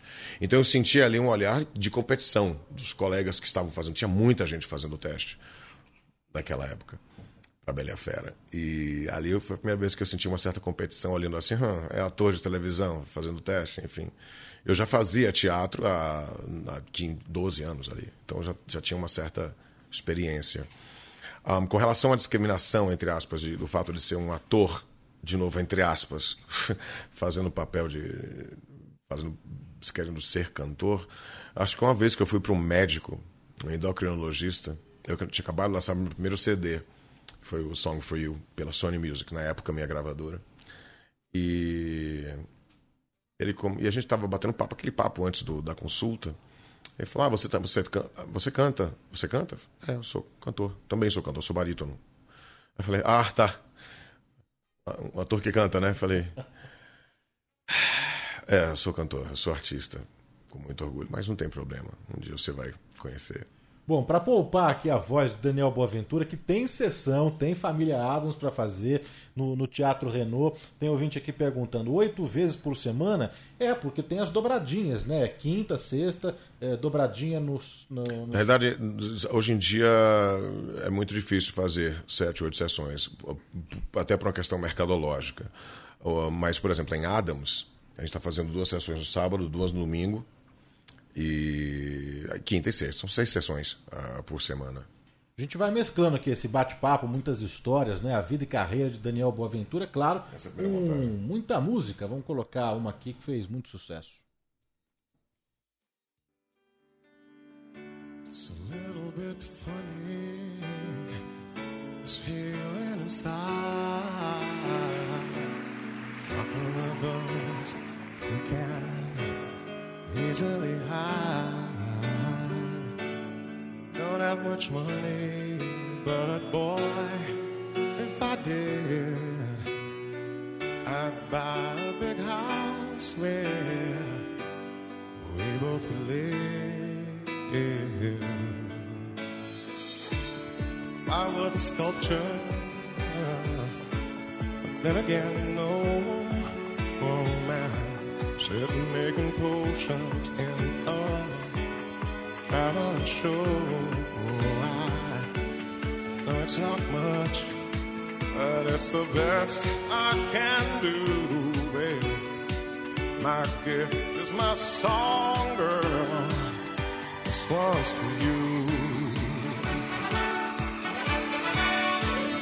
And you can tell everybody this is a song.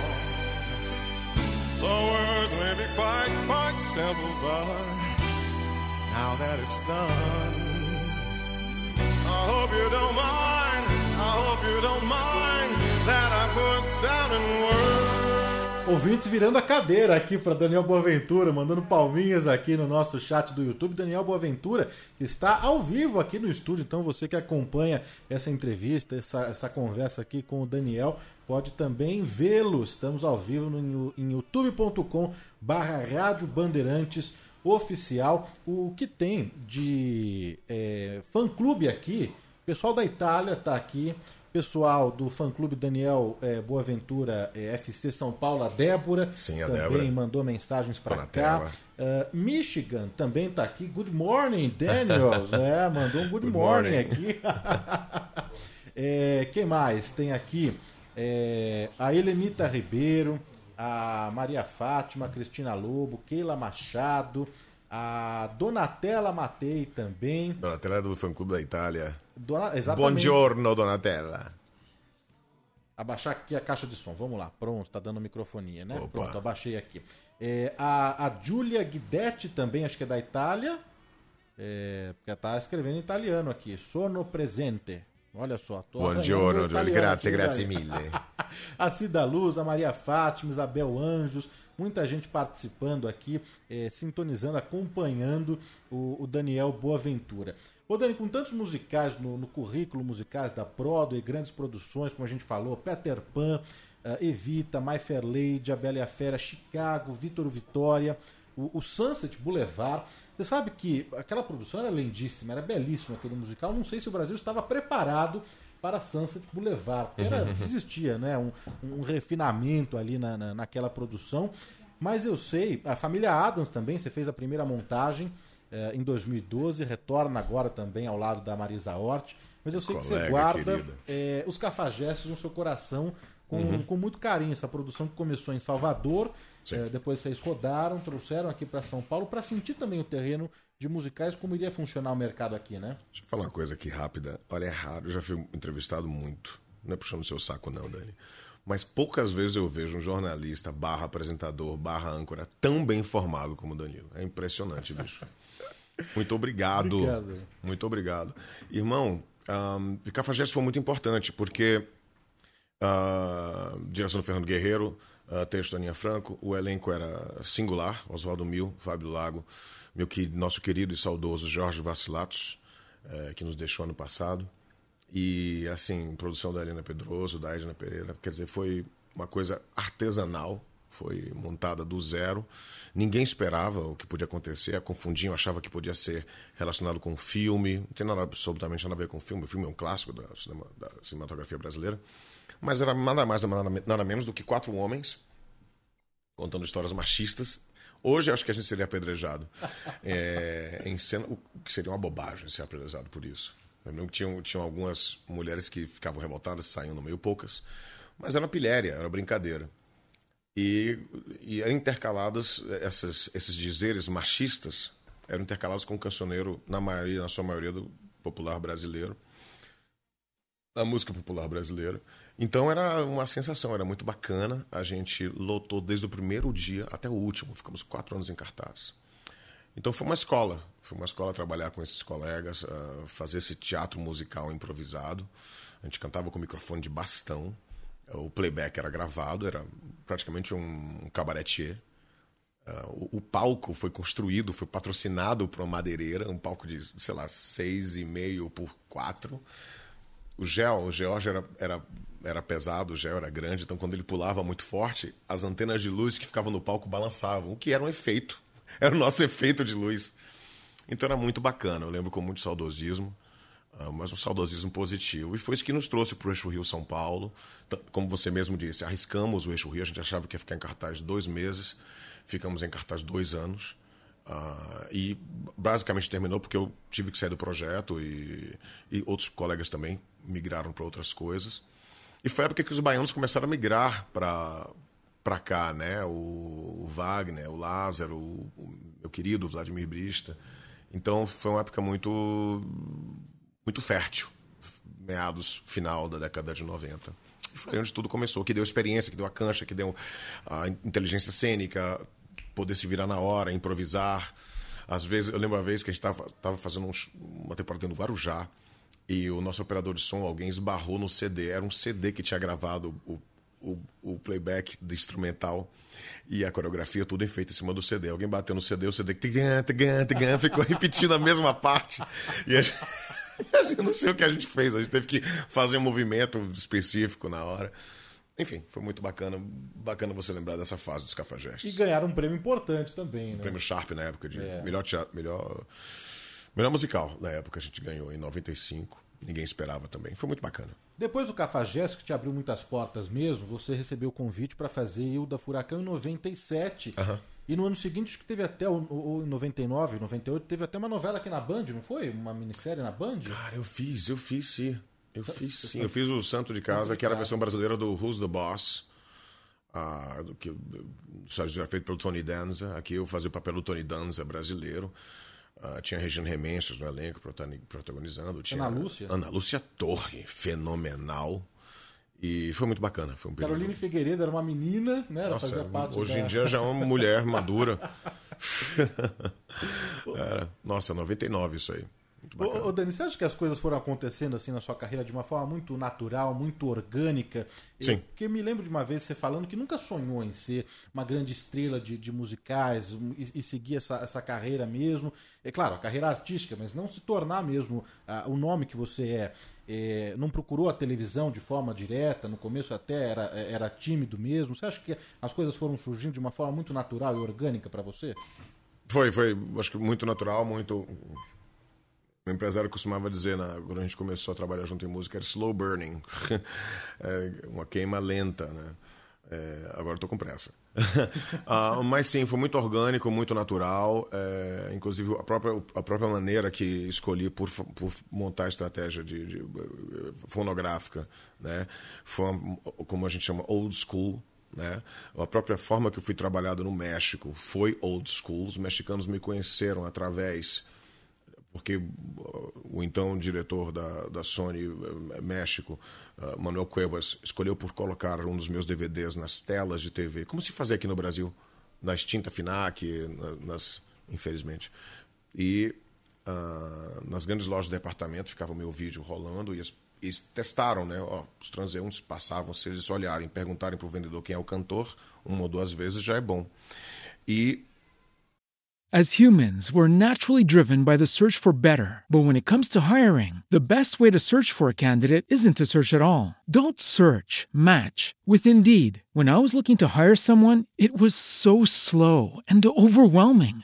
I wish I had used Indeed. If you need to hire, you need Indeed. Indeed is your matching and hiring platform with over 350 million global monthly visitors, according to Indeed data, and a matching engine that helps you find quality candidates fast. Ditch the busy work. Use Indeed for scheduling, screening, and messaging so you can connect with candidates faster. And Indeed doesn't just help you hire faster. 93% of employers agree Indeed delivers the highest quality matches compared to other job sites, according to a recent Indeed survey. And listeners of this show will get a $75 sponsored job credit to get your jobs more visibility at Indeed.com slash podcast. That's Indeed.com slash podcast. Terms and conditions apply.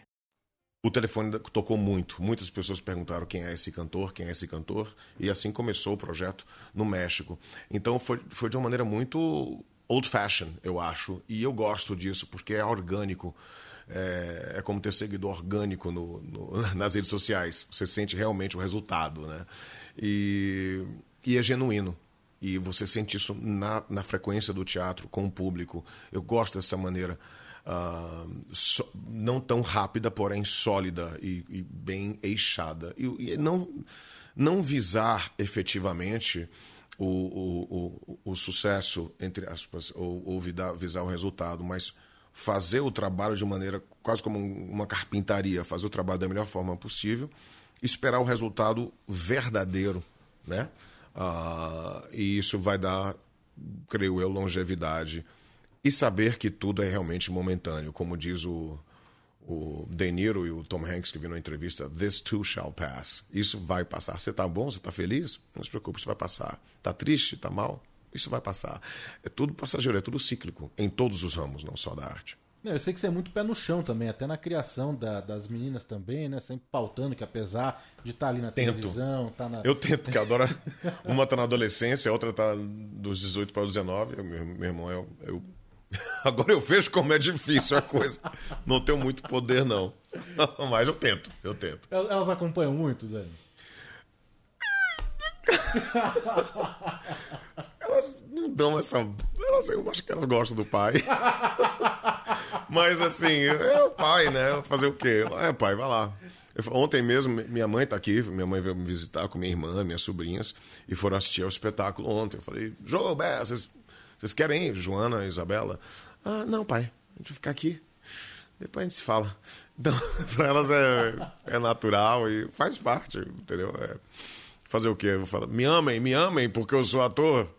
Amem-me, não, não tem isso. E é normal, acho que isso ajuda a, a manter o pé no chão, né? No, o dia a dia. Olha, o Daniel deu uma pincelada aí por esse uh, sucesso, um fenômeno mesmo no México. É, vou trocar aqui um trechinho é, de uma parceria, de uma dobradinha com um artista, e a gente vai detalhar. Quero saber detalhes aí desse sucesso que o Dani faz no México, mas antes vamos ouvir aqui.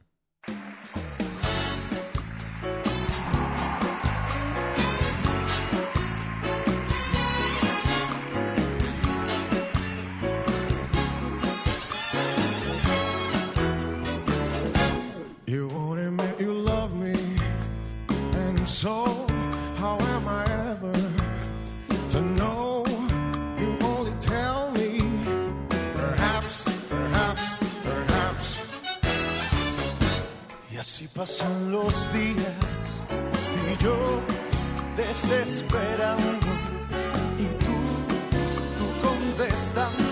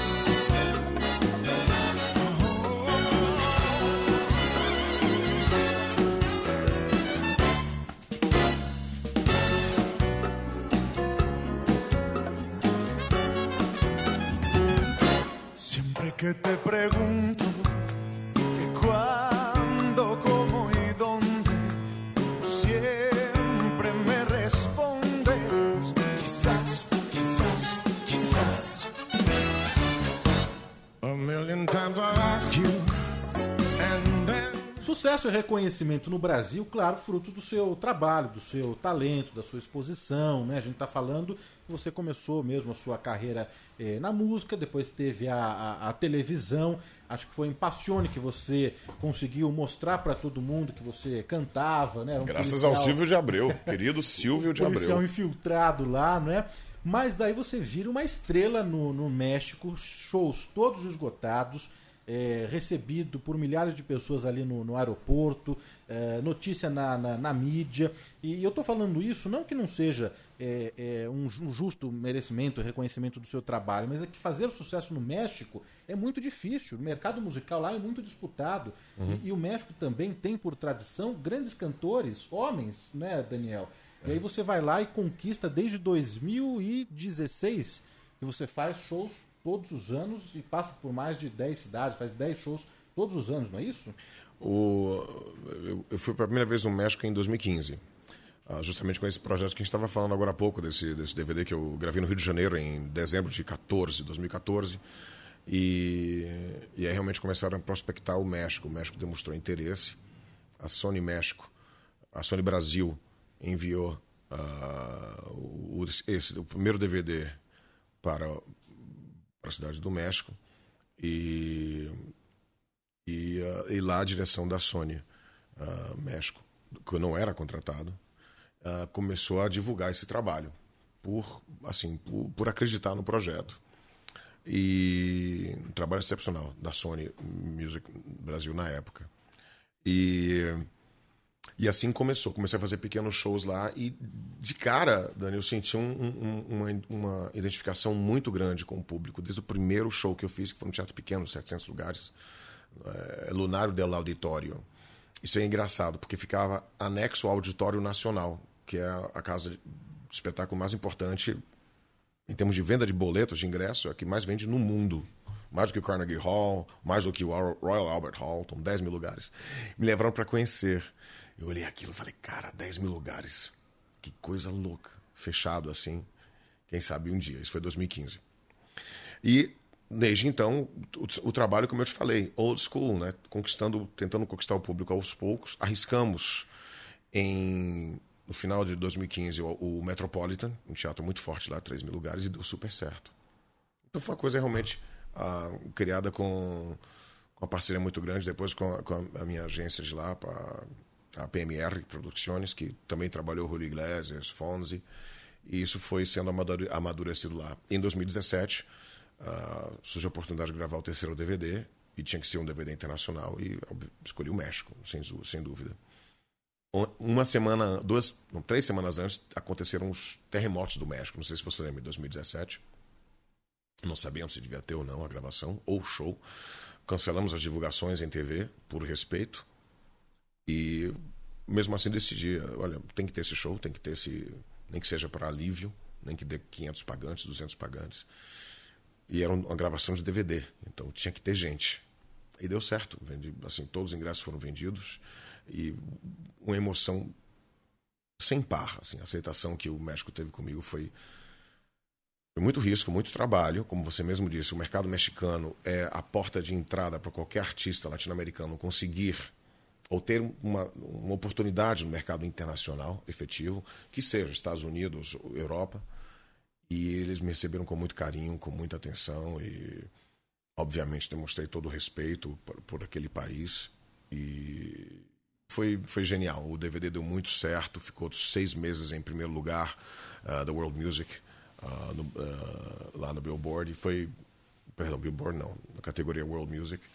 Uh, e assim começou. Através, a partir daí veio Rússia uh, e continuei ainda investindo no México até hoje. E a sua estreia no Auditório Nacional? Que finalmente aconteceu esse ano. Era para ter acontecido em 2020, o ano que não existiu. Uh, e, e aconteceu. O Auditório Nacional eu, eu fiz agora, recentemente, 8 de abril, esgotado sabe? E você falou dos Estados Unidos, tinha gente de Ohio, de Londres, de Nova York. Uma, uma moça, uma mulher de Ohio tatuou meu nome no antebraço dela, Daniel do Rego Boaventura. 19 de maio de 1970. Quase que eu falo, você não botou meu tipo sanguíneo? Mas muito bacana, muito bacana. E a emoção de cantar no meio daquele público, 10 mil pessoas, foi, foi outro momento que o, que o, que o México me, me deu assim de presente. Uh, e agora outros convites estão surgindo e tentando organizar né, com, com a família Adams, que é uh, a experiência, acho que a experiência teatral uma das mais gratificantes, da, da mais recentes na, na, minha vida. Voltar a trabalhar com Marisa Hort é um deleite, é um prazer inenarrável. Eu aconselho vocês a sempre fazer um musical com uma peça com Marisa Hort que faz bem ao espírito. E, e é isso. Ô, ô, ô, Dani, a gente vai falar, claro, de Família Adams, né? Mas só para ainda é, continuar no México, é, o set list é o mesmo? Você é, adapta o show para o público é, mexicano? É o mesmo que você apresenta aqui no Brasil? Como que você divide aí? A base é o mesmo, o mesmo set list. Já tem músicas que estão que eu não, que eu não consigo, nem devo tirar do repertório. A regravação que eu fiz de Hello Detroit, que até então só tinha sido feita pelo querido Sammy Davis Jr. New York, New York uh, My Way, tem aqueles clássicos, uh, You're the First, as músicas disco da década de 70 e 80 que foram mais uma vez revisitadas. É, tem algumas que não podem sair, mas uh, é claro que de lá para cá estudei espanhol, os clássicos em espanhol como Besame Mucho, La Barca, é, Coração Espinado e outros que vão que surgirão ainda agora fazem parte e percebendo o, o, que o público reage, percebendo como o público reage, sim, o, o, o repertório é um pouco modificado, mas mantém o mesmo. Mantém-se o mesmo, perdão. Agora, para o final do ano, que eu já tenho outra data no Auditório Nacional, dia 7 de dezembro, e outras datas também, é, eu quero colocar outras músicas, músicas, eu quero refazer esse repertório, porque algumas coisas realmente já uh, já estou tocando muito. Uh, mas basicamente o repertório tem pequenas alterações. É... Que isso? Ah.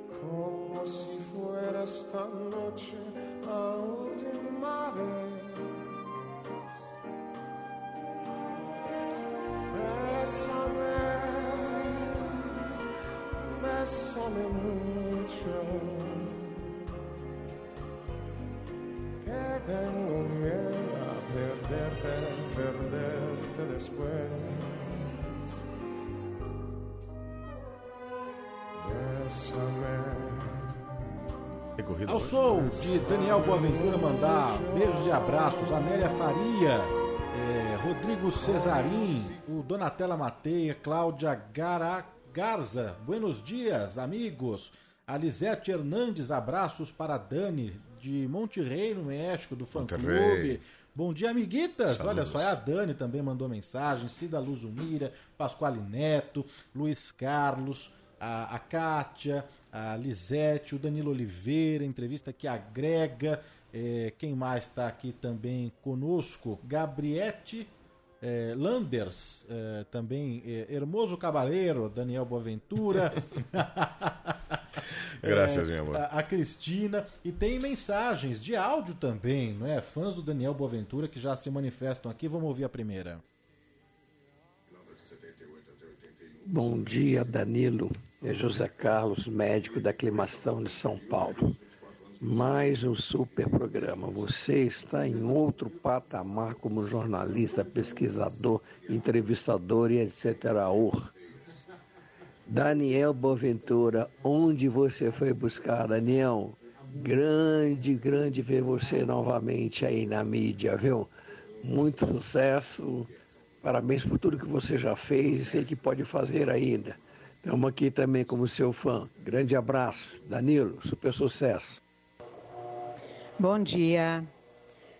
Danilo, eu concordo plenamente com o Daniel quando ele diz que nunca viu um entrevistador tão bem informado. É admirável como você entrevista bem e demonstra conhecimento sobre todos os assuntos que os entrevistados vão tratar. Sempre com perguntas pertinentes, sempre com intervenções perfeitas. E para nós ouvintes, isso é absolutamente admirável. Parabéns a você, parabéns ao Daniel. Neuza Praia Grande. Obrigado, Neus. Um beijo. Obrigado mesmo pelo carinho. Tô falando. Danilo, parabéns. Esse Daniel é um verdadeiro artista. Que voz, que interpretação. Eu já ouvi no palco.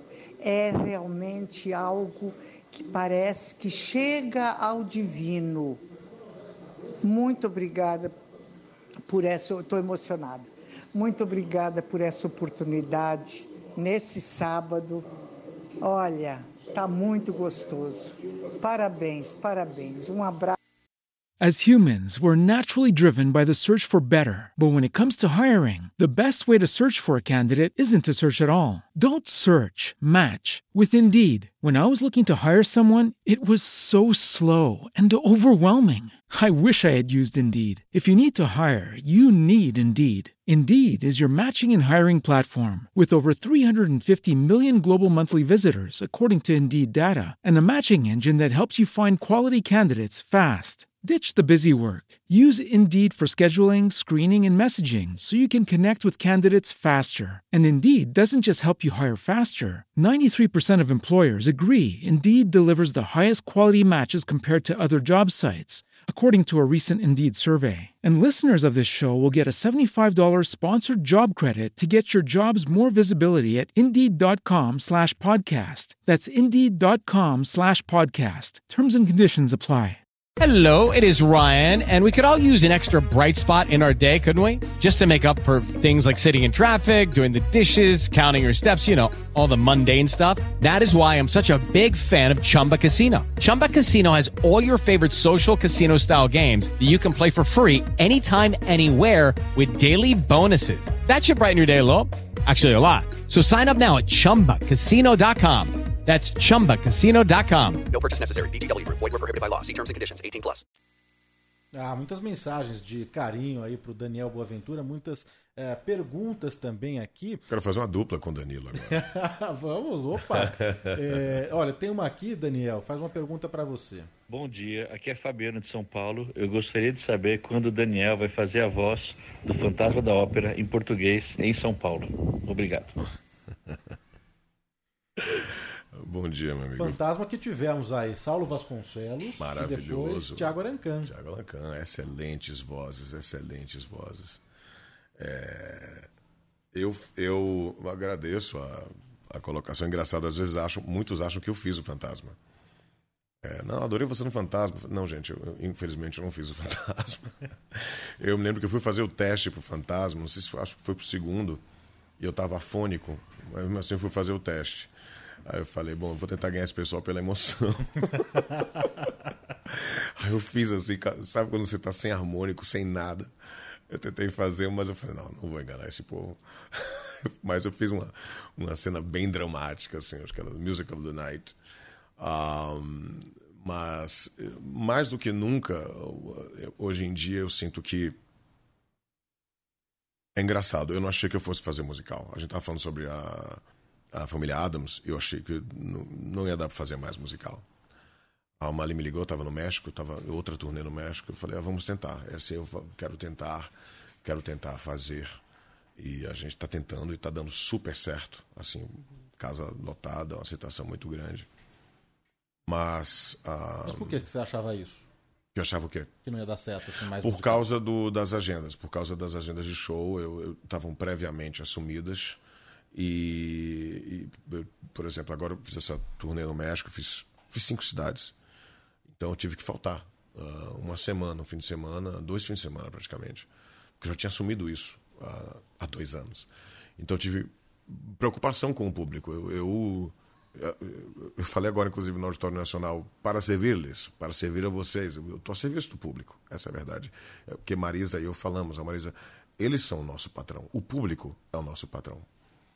E eu penso assim também. Então eu fiquei muito preocupado um, de, da reação. É normal, muito normal na Broadway, ou, ou sabe, em, em, países, em cidades que estão acostumadas a ter é, musicais de longa duração, que o protagonista não possa fazer por algum motivo justificável. E o público, enfim, eu já fui assistir peças na Broadway que não estava com o protagonista que eu queria. Mas um, por sorte, uh, tá, tá, aconteceu, transcorreu muito bem. Nós temos um, understudies, nós temos substitutos que são fenomenais. Uh, o, o Felipe Carvalho, que faz o, o, Gomes, é fenomenal. A Janaína Morim, que interpreta a Mortícia na ausência da, da Marisa, é espetacular. Então, assim, uh, graças a Deus está tudo fluindo. Por isso que eu quase achei que não pudesse fazer e está dando certo. Estamos o, o, o, que importa aqui é colocar a obra, é lançar a obra. E que bom que a T4F teve essa coragem, que a Almali teve, a Almali é produtora, teve, a produtora executiva teve essa iniciativa e peitou fazer esse trabalho. Vamos conferir um trechinho aqui de Família Adams, nessa nova montagem que retorna ao palco do Teatro Renault aqui em São Paulo. Marisa Hort e Daniel Boaventura.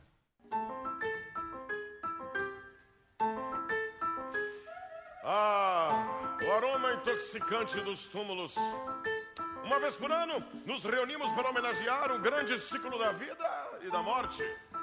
Venham, membros do nosso clã, vivos e mortos, e indecisos. E celebremos a glória que é ser um Adams. Venha, minha suculenta e voluptuosa esposa, de olhos tão negros, pele tão branca e um decote que vai até o Rio Grande do Sul.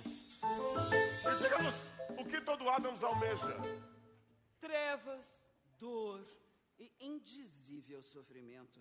Adoro quando você fala sacanagem. Pra quem é Adams e troca o dia pela noite. Pra quem é Adams e tem horror à luz do sol. Ah, um trechinho só em cartaz no Teatro Renault até 31 eh, de julho, né? A família Adams. É uma segunda montagem, né? A primeira aconteceu em 2012 também com os mesmos eh, protagonistas, o Dani e a Marisa. E agora, depois de 10 anos, 10 anos, né? Voltando eh, anos. com o mesmo personagem. Como que é interpretar, voltar a interpretar o Gomes depois dessa passagem aí, hein, Dani? Uma delícia, uma delícia. Na época a direção era do, foi do Gary Sachs, que era conhecido como Dr. Broadway. Ele dirigiu a gente. O Gary Sachs dirigiu De Niro, a Meryl Streep, o Charlie Sheen em, em Two and a Half Men. E, e ele pegou a, a montagem da- do- americana, né, original, né, com Nathan Lane e Bibi Nearth, e reduziu, e limpou, e enxugou, porque ela estava muito dilatada. Tirou quase 40 minutos e trouxe essa versão, se não me engano, foi a terceira ou a quarta versão que veio para o Brasil. Essa, essa, e o Brasil foi o primeiro país a ter essa montagem fora dos Estados Unidos e foi também o mais exitoso. Não ninguém esperava que ia ficar um ano em cartaz lotando todo dia naquela época. Então deu super certo. Na época a produção americana era, era Elephant Theatre Group. Um, e essa montagem agora, a missão, a gente comentou até isso em off, a missão era difícil, porque como é que você vai igualar ou superar um sucesso? Ah, tem o mesmo elenco. Não é bem assim. A assinatura tinha que ser outra. No, o, a produção que existia na época, em 2012, não, não está mais à frente dessa produção. E a T4F, a, a produção executiva, teve a ideia de chamar um novo diretor, novo em todos os aspectos, novo no Brasil e novo na idade, 40 anos. O Federico Belloni, diretor italiano radicado em Milão, para dirigir com uma visão original. É, foi um risco, mas saiu melhor do que a gente podia esperar. O espetáculo está com tá mais dinâmico, está até mais curto ainda. Então as pessoas saem do teatro com a sensação de quero mais. E, e é não para, é uma risada a cada 30 segundos. Ah, Tem momentos também mais dramáticos, tem um momento mais não digo dramático, mas que fala o coração por lidar com o tema que é o Generation Gap, que é familiar, né? Mas as pessoas se divertem muito, cara. É um, é um- às vezes é até uma- um alívio psicológico fazer esse musical, porque dá uma. Apesar de ser um trabalho muito forte, né? Exige muito da dança, a interpretação e tudo mais. Mas a troca com o público é revigorante. Está sendo um prazer. Ô, Dan, eu sempre falo com a Marisa sobre o timing da comédia, né? Porque Sim. a comédia é matemática, é difícil fazer comédia, não é? E, e mais difícil ainda quando o ator tenta colocar um caco e, e não funciona muitas vezes, né? Quando ele tenta é, ser engraçado, né? Mas eu, como eu te disse, eu assisti em 2012, voltei agora em 2022. É, gostei mais dessa montagem, não é? É, gostei mais dessa montagem. É uma sátira mesmo ao próprio universo dos musicais, né? Na entrada da, da Marisa, é, dando aqui uns spoilers, tem uma brincadeira com Sunset. É, Tem? Pode a- falar. a- com a Kiara Sasso também, né? Ah, eu queria falar do elenco depois, Dani. Estrela dos musicais tem também uma brincadeira com a noviça rebelde. Aliás, a, a, a- cena da, da Kiara na mesa é uma das cenas assim mais divertidas do, do, do- do teatro musical, né? É hilária mesmo. É uma. E assim, ali exige também uma, uma- um domínio vocal muito grande. Porque não é tanto a, est- a questão da extensão vocal, é a maneira, é a forma que a artista interpreta aquele momento, que é muito divertido. E tem um palco em 3D, né? Ali a casa, né? Uma cenografia. Tá, tá, tá. É. Uma- acho que a obra vocês conseguiram enxugar um pouco, apesar de longa, tem que duas horas e meia. de- O tamanho normal de, de, de uma obra de musical. É, mas ficou bem enxuto, realmente, ficou muito dinâmico. Ah, só dizendo aqui, a casa é de verdade, tá, gente? Tem uma casa de 5 toneladas no palco que abre, que fecha. Inclusive, foi projeto do próprio Federico Belloni, o diretor. E, e é um personagem à parte, a casa. É muito bacana. Ah, e aquele palco também, né? O Teatro é, Renault, tive a oportunidade também uma vez de conhecer todo o bastidor ali, é, os camarins, né? Ah, E vocês, é, numa temporada mesmo de, de musical, é, é uma maratona, não é? Vocês, têm, Sim. vocês chegam antes, precisa é, fazer o ensaio, é, o musical mesmo, às vezes a dobradinha. É, é cansativo, né, Dani? Um pouquinho, um pouquinho. O intervalo é muito. A gente janta lá, mas é bom não jantar muito, não comer muito. Obrigado. Eu, como bom taurino, sou guloso, mas eu tenho aprendido a me controlar um pouco para não, não. Porque são assim, uma hora e meia entre uma sessão e outra. E, e o processo de ensaio desse musical foi mais rápido que o normal. Acho que preparamos a musical em um mês. Ah, mas vocês já fizeram antes, lê do engano. Todas as marcações, quase, quase todas as marcações cênicas são diferentes de 2012 e algumas modificações no, na música, na letra da música. Algumas músicas foram cortadas para não fazer barriga. Uh, vários trechos, aliás, que eu cantava, o diretor perguntava: Daniel, se importa que a gente corte? Eu falei: corte à vontade, porque o importante é contar a história. Um, então a gente fez em tempo recorde. Um ano estava em um ano, ó, um mês estava montado e foi uma experiência muito está sendo muito muito bacana, muito dos, surpreendente. Do, dos musicais todos que você já fez, do, dos personagens, é, qual que foi assim o mais desafiador, um personagem que é, te trouxe ali mais é, é obstáculos no, no canto, na interpretação, na atuação? Olha, eu diria que recentemente foi o, o Max von Marlin de Sunset Boulevard, porque ele ele ele ele eu queria fazer esse musical pela obra, pro currículo, pela por trabalhar com Marisa de novo. Marisa fez um trabalho espetacular como Norma Desmond. E eu queria esse personagem por causa de uma música. Foi puramente por causa de uma música. e é, porque o George Hearn, que é um grande ator da Broadway que eu adoro, estava até conversando com o Cláudio Botelho sobre George Hearn. Aliás, se começar a conversar com o Cláudio Botelho, você não para. A gente começa a falar de música, de jazz, de, de tudo. E eu queria fazer essa música que o George Hearn cantava. E ali era, ali é um, ali é um desafio para mim, porque eu estava muito acostumado sempre a estar muito em cena e sempre tive muito procurava ter material principalmente em comédia eu gosto de fazer comédia apesar de não me achar engraçado eu gosto de fazer musicais que tem o elemento do humor coisa minha um, e nesse não tinha tanto espaço para isso, ou quase nenhum. Uh, não sei se é uma coisa da linha de direção, mas enfim. E esse foi desafiador nesse sentido, uh, o Sunset Boulevard. Agora, fora esse, eu acho que em termos de resistência física, o Gaston era bem puxadinho uh, na época da, da Bela e a Fera. Mas assim, eu acho que é, tentando ser mais sucinto. Ah, ok, claro, o Henry Higgins, de My Fair Lady esse foi um desafio verborrágico. Assim. A primeira vez que eu entrei em cena fazendo Henry Higgins foi. É como se o texto fosse antes do raciocínio. Era um texto muito grande e tinha que ser dito de maneira muito rápida e eloquente. Ah, então, até confesso, até ao meu ver, eu só fui talvez encontrar o personagem depois de duas semanas, três semanas de espetáculo. Ah, mas foi desafiador, o My Fair Lady. Foi bem, foi bem bacana. O, o, primeiro que você fez foi Company? O primeiro musical que eu fiz de grande porte foi Company. Também com Cláudio Botelho. Acho que todos os musicais que eu fiz, as versões foram do Cláudio Botelho. Foram versados pelo Cláudio Botelho. Ah, foi Company no Rio de Janeiro, 99. Foi que eu fiz o Harry. Inclusive, o próprio George Firth e o Sondheim assistiram ao musical no Rio de Janeiro, no extinto Vila Lobos, Teatro Vila Lobos. Soundtrack nos deixou, né? Nos deixou. Nos deixou início desse ano, né? É. Foi em 92. Tem um outro musical dele aqui em cartaz que é o Sweeney Todd, né? Que tá em cartaz com a Andresa Macei e o, e o Rodrigo Lombardi, também obra do, do, do Sondheim. O, o, o Dani, o Teatro, o Teatro Renault, passar o serviço completo aqui para o nosso ouvinte.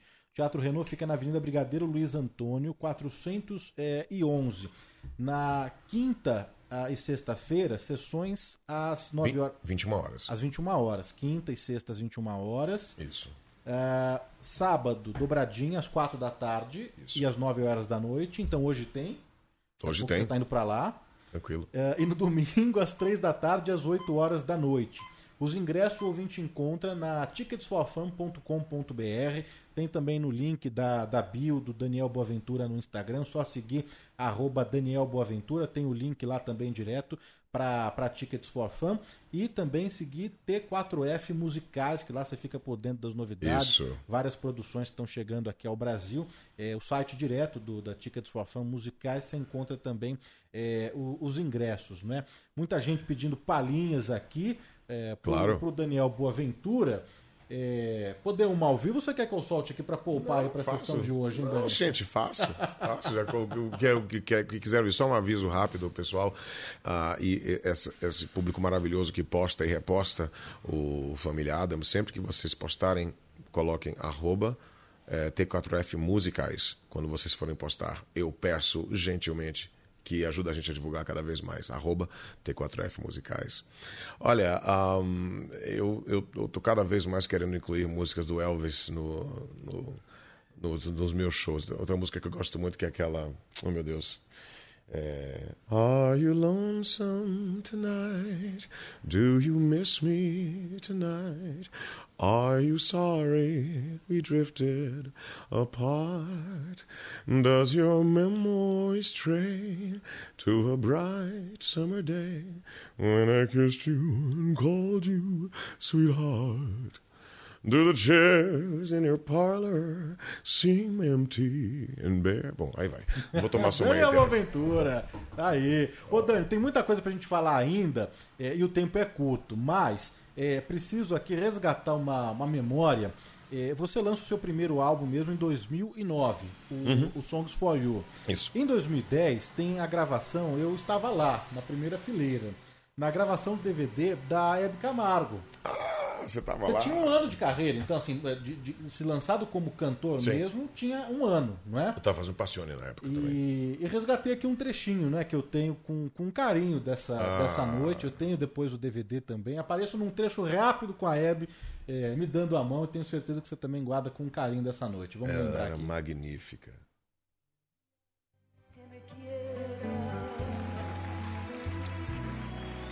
La rosa engalana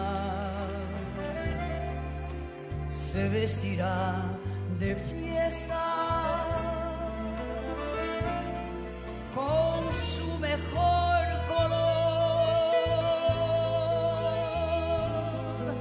y al viento las campanas dirán que ya eres mía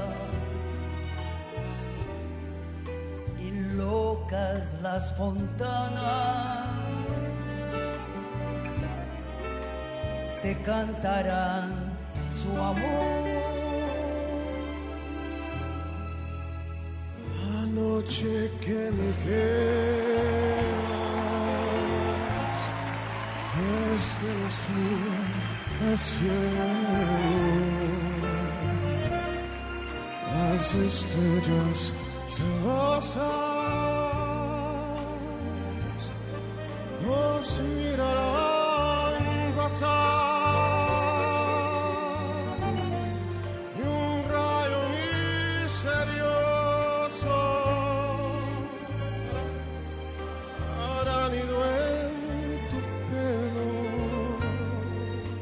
voltar no tempo, relembrar, é, Dani, desses Agora momentos. Você mexeu, né? agora você mexeu, meu amigo.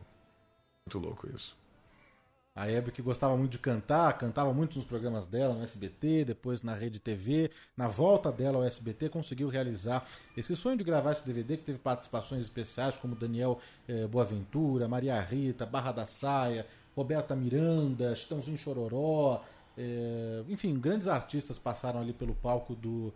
Eh, antes era o Credit Caro, né? O Credit Caro. Era o Credit Caro, o Credit Caro mudou. aqui, aqui em São Paulo. Dani, falar também aqui, né, os ouvintes estão emocionados, mandando mensagens aqui, e falar que, além do eh, Família Adams, que o Daniel cumpre temporada até 31 de julho, tem duas datas pra gente passar aqui para os nossos ouvintes. Ah, sim. 6 de maio eh, e 7 de maio. 6 e 7 de maio é um showzaço em homenagem ao Dia das Mães. Tradicionalmente se realiza. Sempre faço. Né, o, o Dia das show Mães e Dia dos Namorados. A- ao Dia das Mães.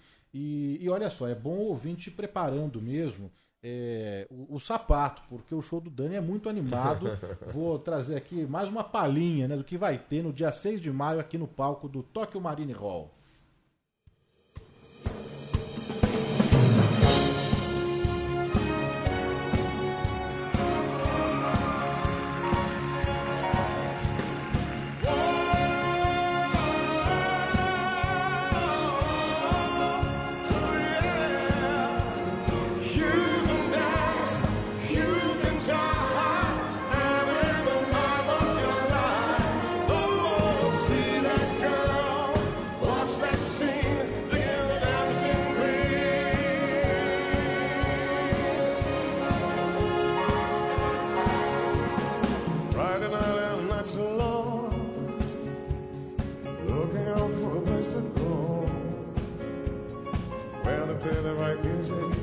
Nossa, o cara é assim.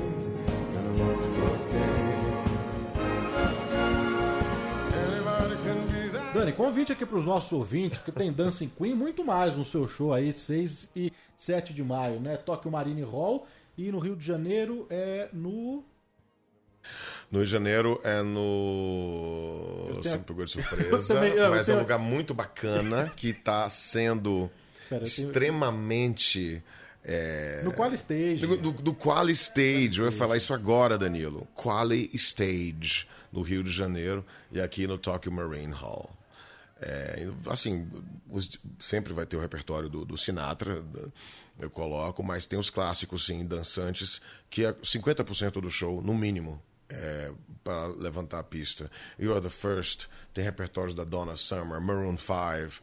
Importante enfatizar que não é uma salada, pura e simplesmente. Tudo isso tem a produção musical do meu querido André Vasconcelos, as versões do Bruno Santos, que fez a, a- toda a parte de cordas e, e metais, também do Rafael Rocha. Tem arranjo do querido Tutuca também, que está revisitado. Essas músicas são todas ah, rearranjadas com naipe de metais, ah, mas sem perder o famoso punch, o famoso o que faz você querer dançar. E eu faço questão que as pessoas dancem, porque eu acho que a gente tem que celebrar a vida.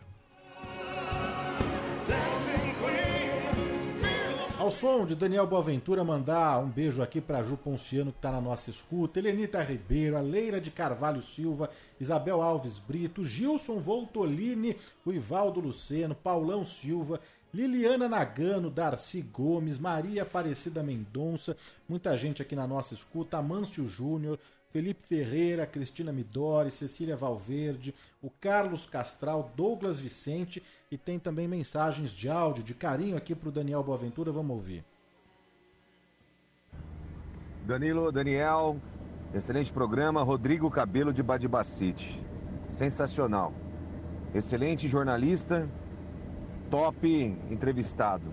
Se complementaram aí. Valeu, bom sábado. Danilo Gobato é o Milton Neves dos artistas. Parabéns, Daniel Boaventura também. Um abraço, doutor Damião de Mariporã. Bom dia, Danilo Gobato. Adoro você e os seus programas. O Daniel Boaventura é um artista completo. Adoro ele, sigo ele nas redes sociais. Fico muito feliz em ouvi-lo sempre. Ana Maria Tatuapé. because he missed the scenery. The native dances and the charming songs.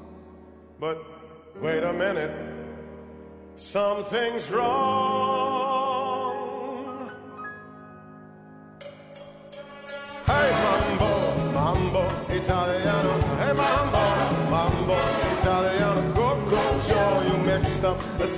Oh, you got a crazy, do the mambo like a crazy winner. Hey, mambo, no more the tarantella. Hey, mambo, more the mozzarella. Coco, Joe, mambo, Italiano. Try an enchilada with a fish bacalala. Hey, bomba, I love when you dance rumba.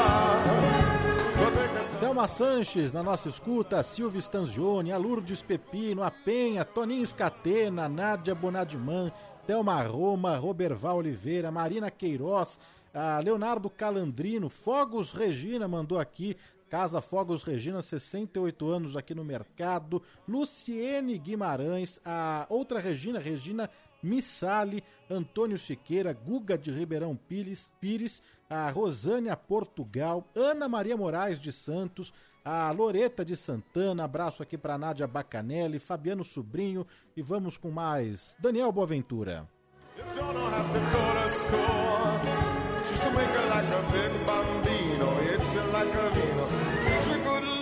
You don't know how it's there.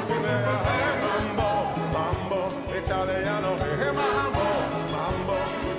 Ô Dani, essas gravações a gente pegou do seu DVD que foi gravado na, na Rússia, um projeto também muito bacana que você fez Moscou. com a é, Moscou, com a Filarmônica, não Com a foi? Russian Philharmonic Orchestra. Você E- chegou e já gravou, foi o primeiro show lá, já a gravação do DVD, foi isso mesmo? Foi, foi. Na verdade, foi um convite da, da direção da Orquestra Filarmônica Russa para gravar. Ah, o, o maestro, quem regeu, foi o mestre do baile de Bolshoi, Alexei Vereshchagin. E foi engraçado, o convite foi engraçado porque eu estava em casa e, e falaram, Daniel, já queria que você cantasse conosco. Não era, não era um DVD no início. E eu falei, claro, aí comecei a ligar para professores para ver que repertório de ópera eu podia lembrar.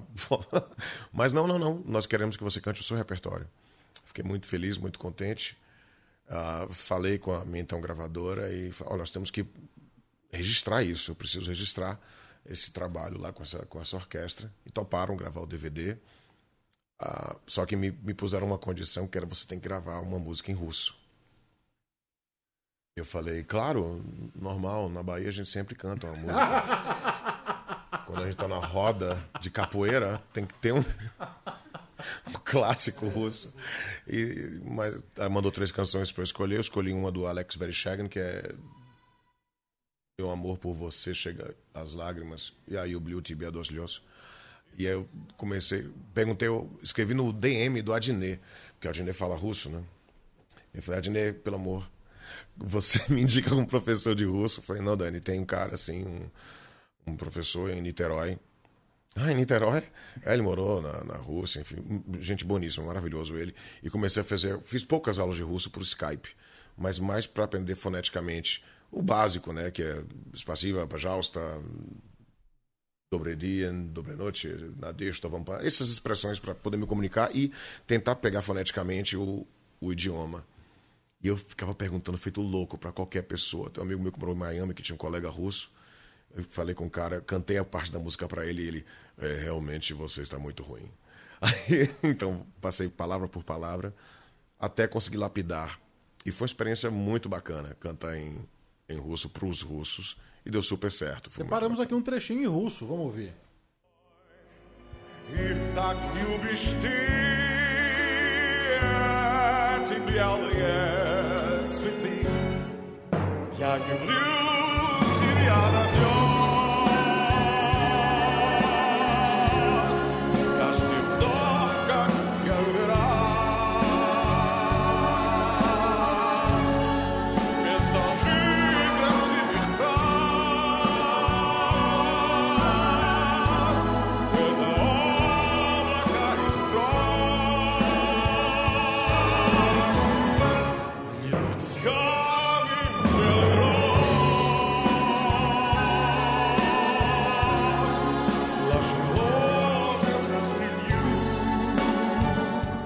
final aqui do programa, queria agradecer, claro, todos os ouvintes pelo carinho, pela audiência, pelas mensagens. Agradecer ao Daniel Boaventura, que está com a agenda cheia, graças a Deus, e que encontrou um tempo aqui para prestigiar o nosso programa, como sempre. Prazer, meu querido. Daniel Boaventura em cartaz até 31 de julho no Teatro Renault com o musical A Família Adams. No dia 6 de maio no palco do Tóquio Marine Hall. No dia 7 no Rio de Janeiro, comemoração ao Dia das Mães. Pra gente encerrar pra cima com energia alto astral, repertório de Daniel Boaventura que vai do pop ao erudito, canções eh, românticas, né? Mas tem, claro, espaço para essa aqui também que a gente vai ouvir. Dani, obrigado mais uma vez pelo carinho, por participar aqui com a gente, viu? Amigo, eu que agradeço esse papo maravilhoso, agradeço aos ouvintes eh, por essa oportunidade. Espero encontrar com vocês de novo. E vá assistir, Dani, de novo, agora com Marisa, ao Família Adams. Irei, com certeza. Vamos encerrar aqui com música.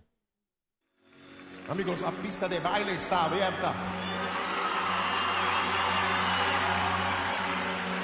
First I was afraid, I was petrified. Kept thinking I could never live without you by my side.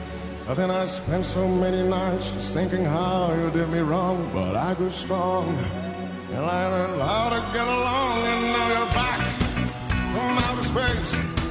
I just walked in to find you here, and that's that look upon your face. I should have changed that sucker lock. I should have made it even key. Didn't know for just one second you'd be back to bother me. Go on now, go. Walk out the door. Just move along now. You're not welcome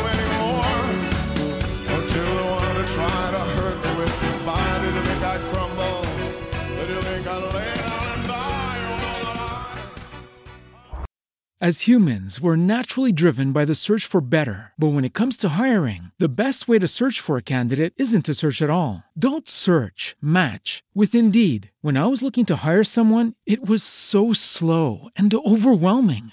I wish I had used Indeed. If you need to hire, you need Indeed. Indeed is your matching and hiring platform with over 350 million global monthly visitors, according to Indeed data, and a matching engine that helps you find quality candidates fast. Ditch the busy work. Use Indeed for scheduling, screening, and messaging so you can connect with candidates faster. And Indeed doesn't just help you hire faster. 93% of employers agree Indeed delivers the highest quality matches compared to other job sites, according to a recent Indeed survey. And listeners of this show will get a $75 sponsored job credit to get your jobs more visibility at Indeed.com slash podcast. That's Indeed.com slash podcast. Terms and conditions apply. It is Ryan here, and I have a question for you. What do you do when you win? Like, are you a fist pumper? A woohooer, a hand clapper, a high fiver. I kind of like the high five, but if you want to hone in on those winning moves, check out Chumba Casino. At ChumbaCasino.com, choose from hundreds of social casino style games for your chance to redeem serious cash prizes. There are new game releases weekly, plus free daily bonuses. So don't wait. Start having the most fun ever at ChumbaCasino.com. No purchase necessary. Group. Void were prohibited by law. See terms and conditions. 18 plus.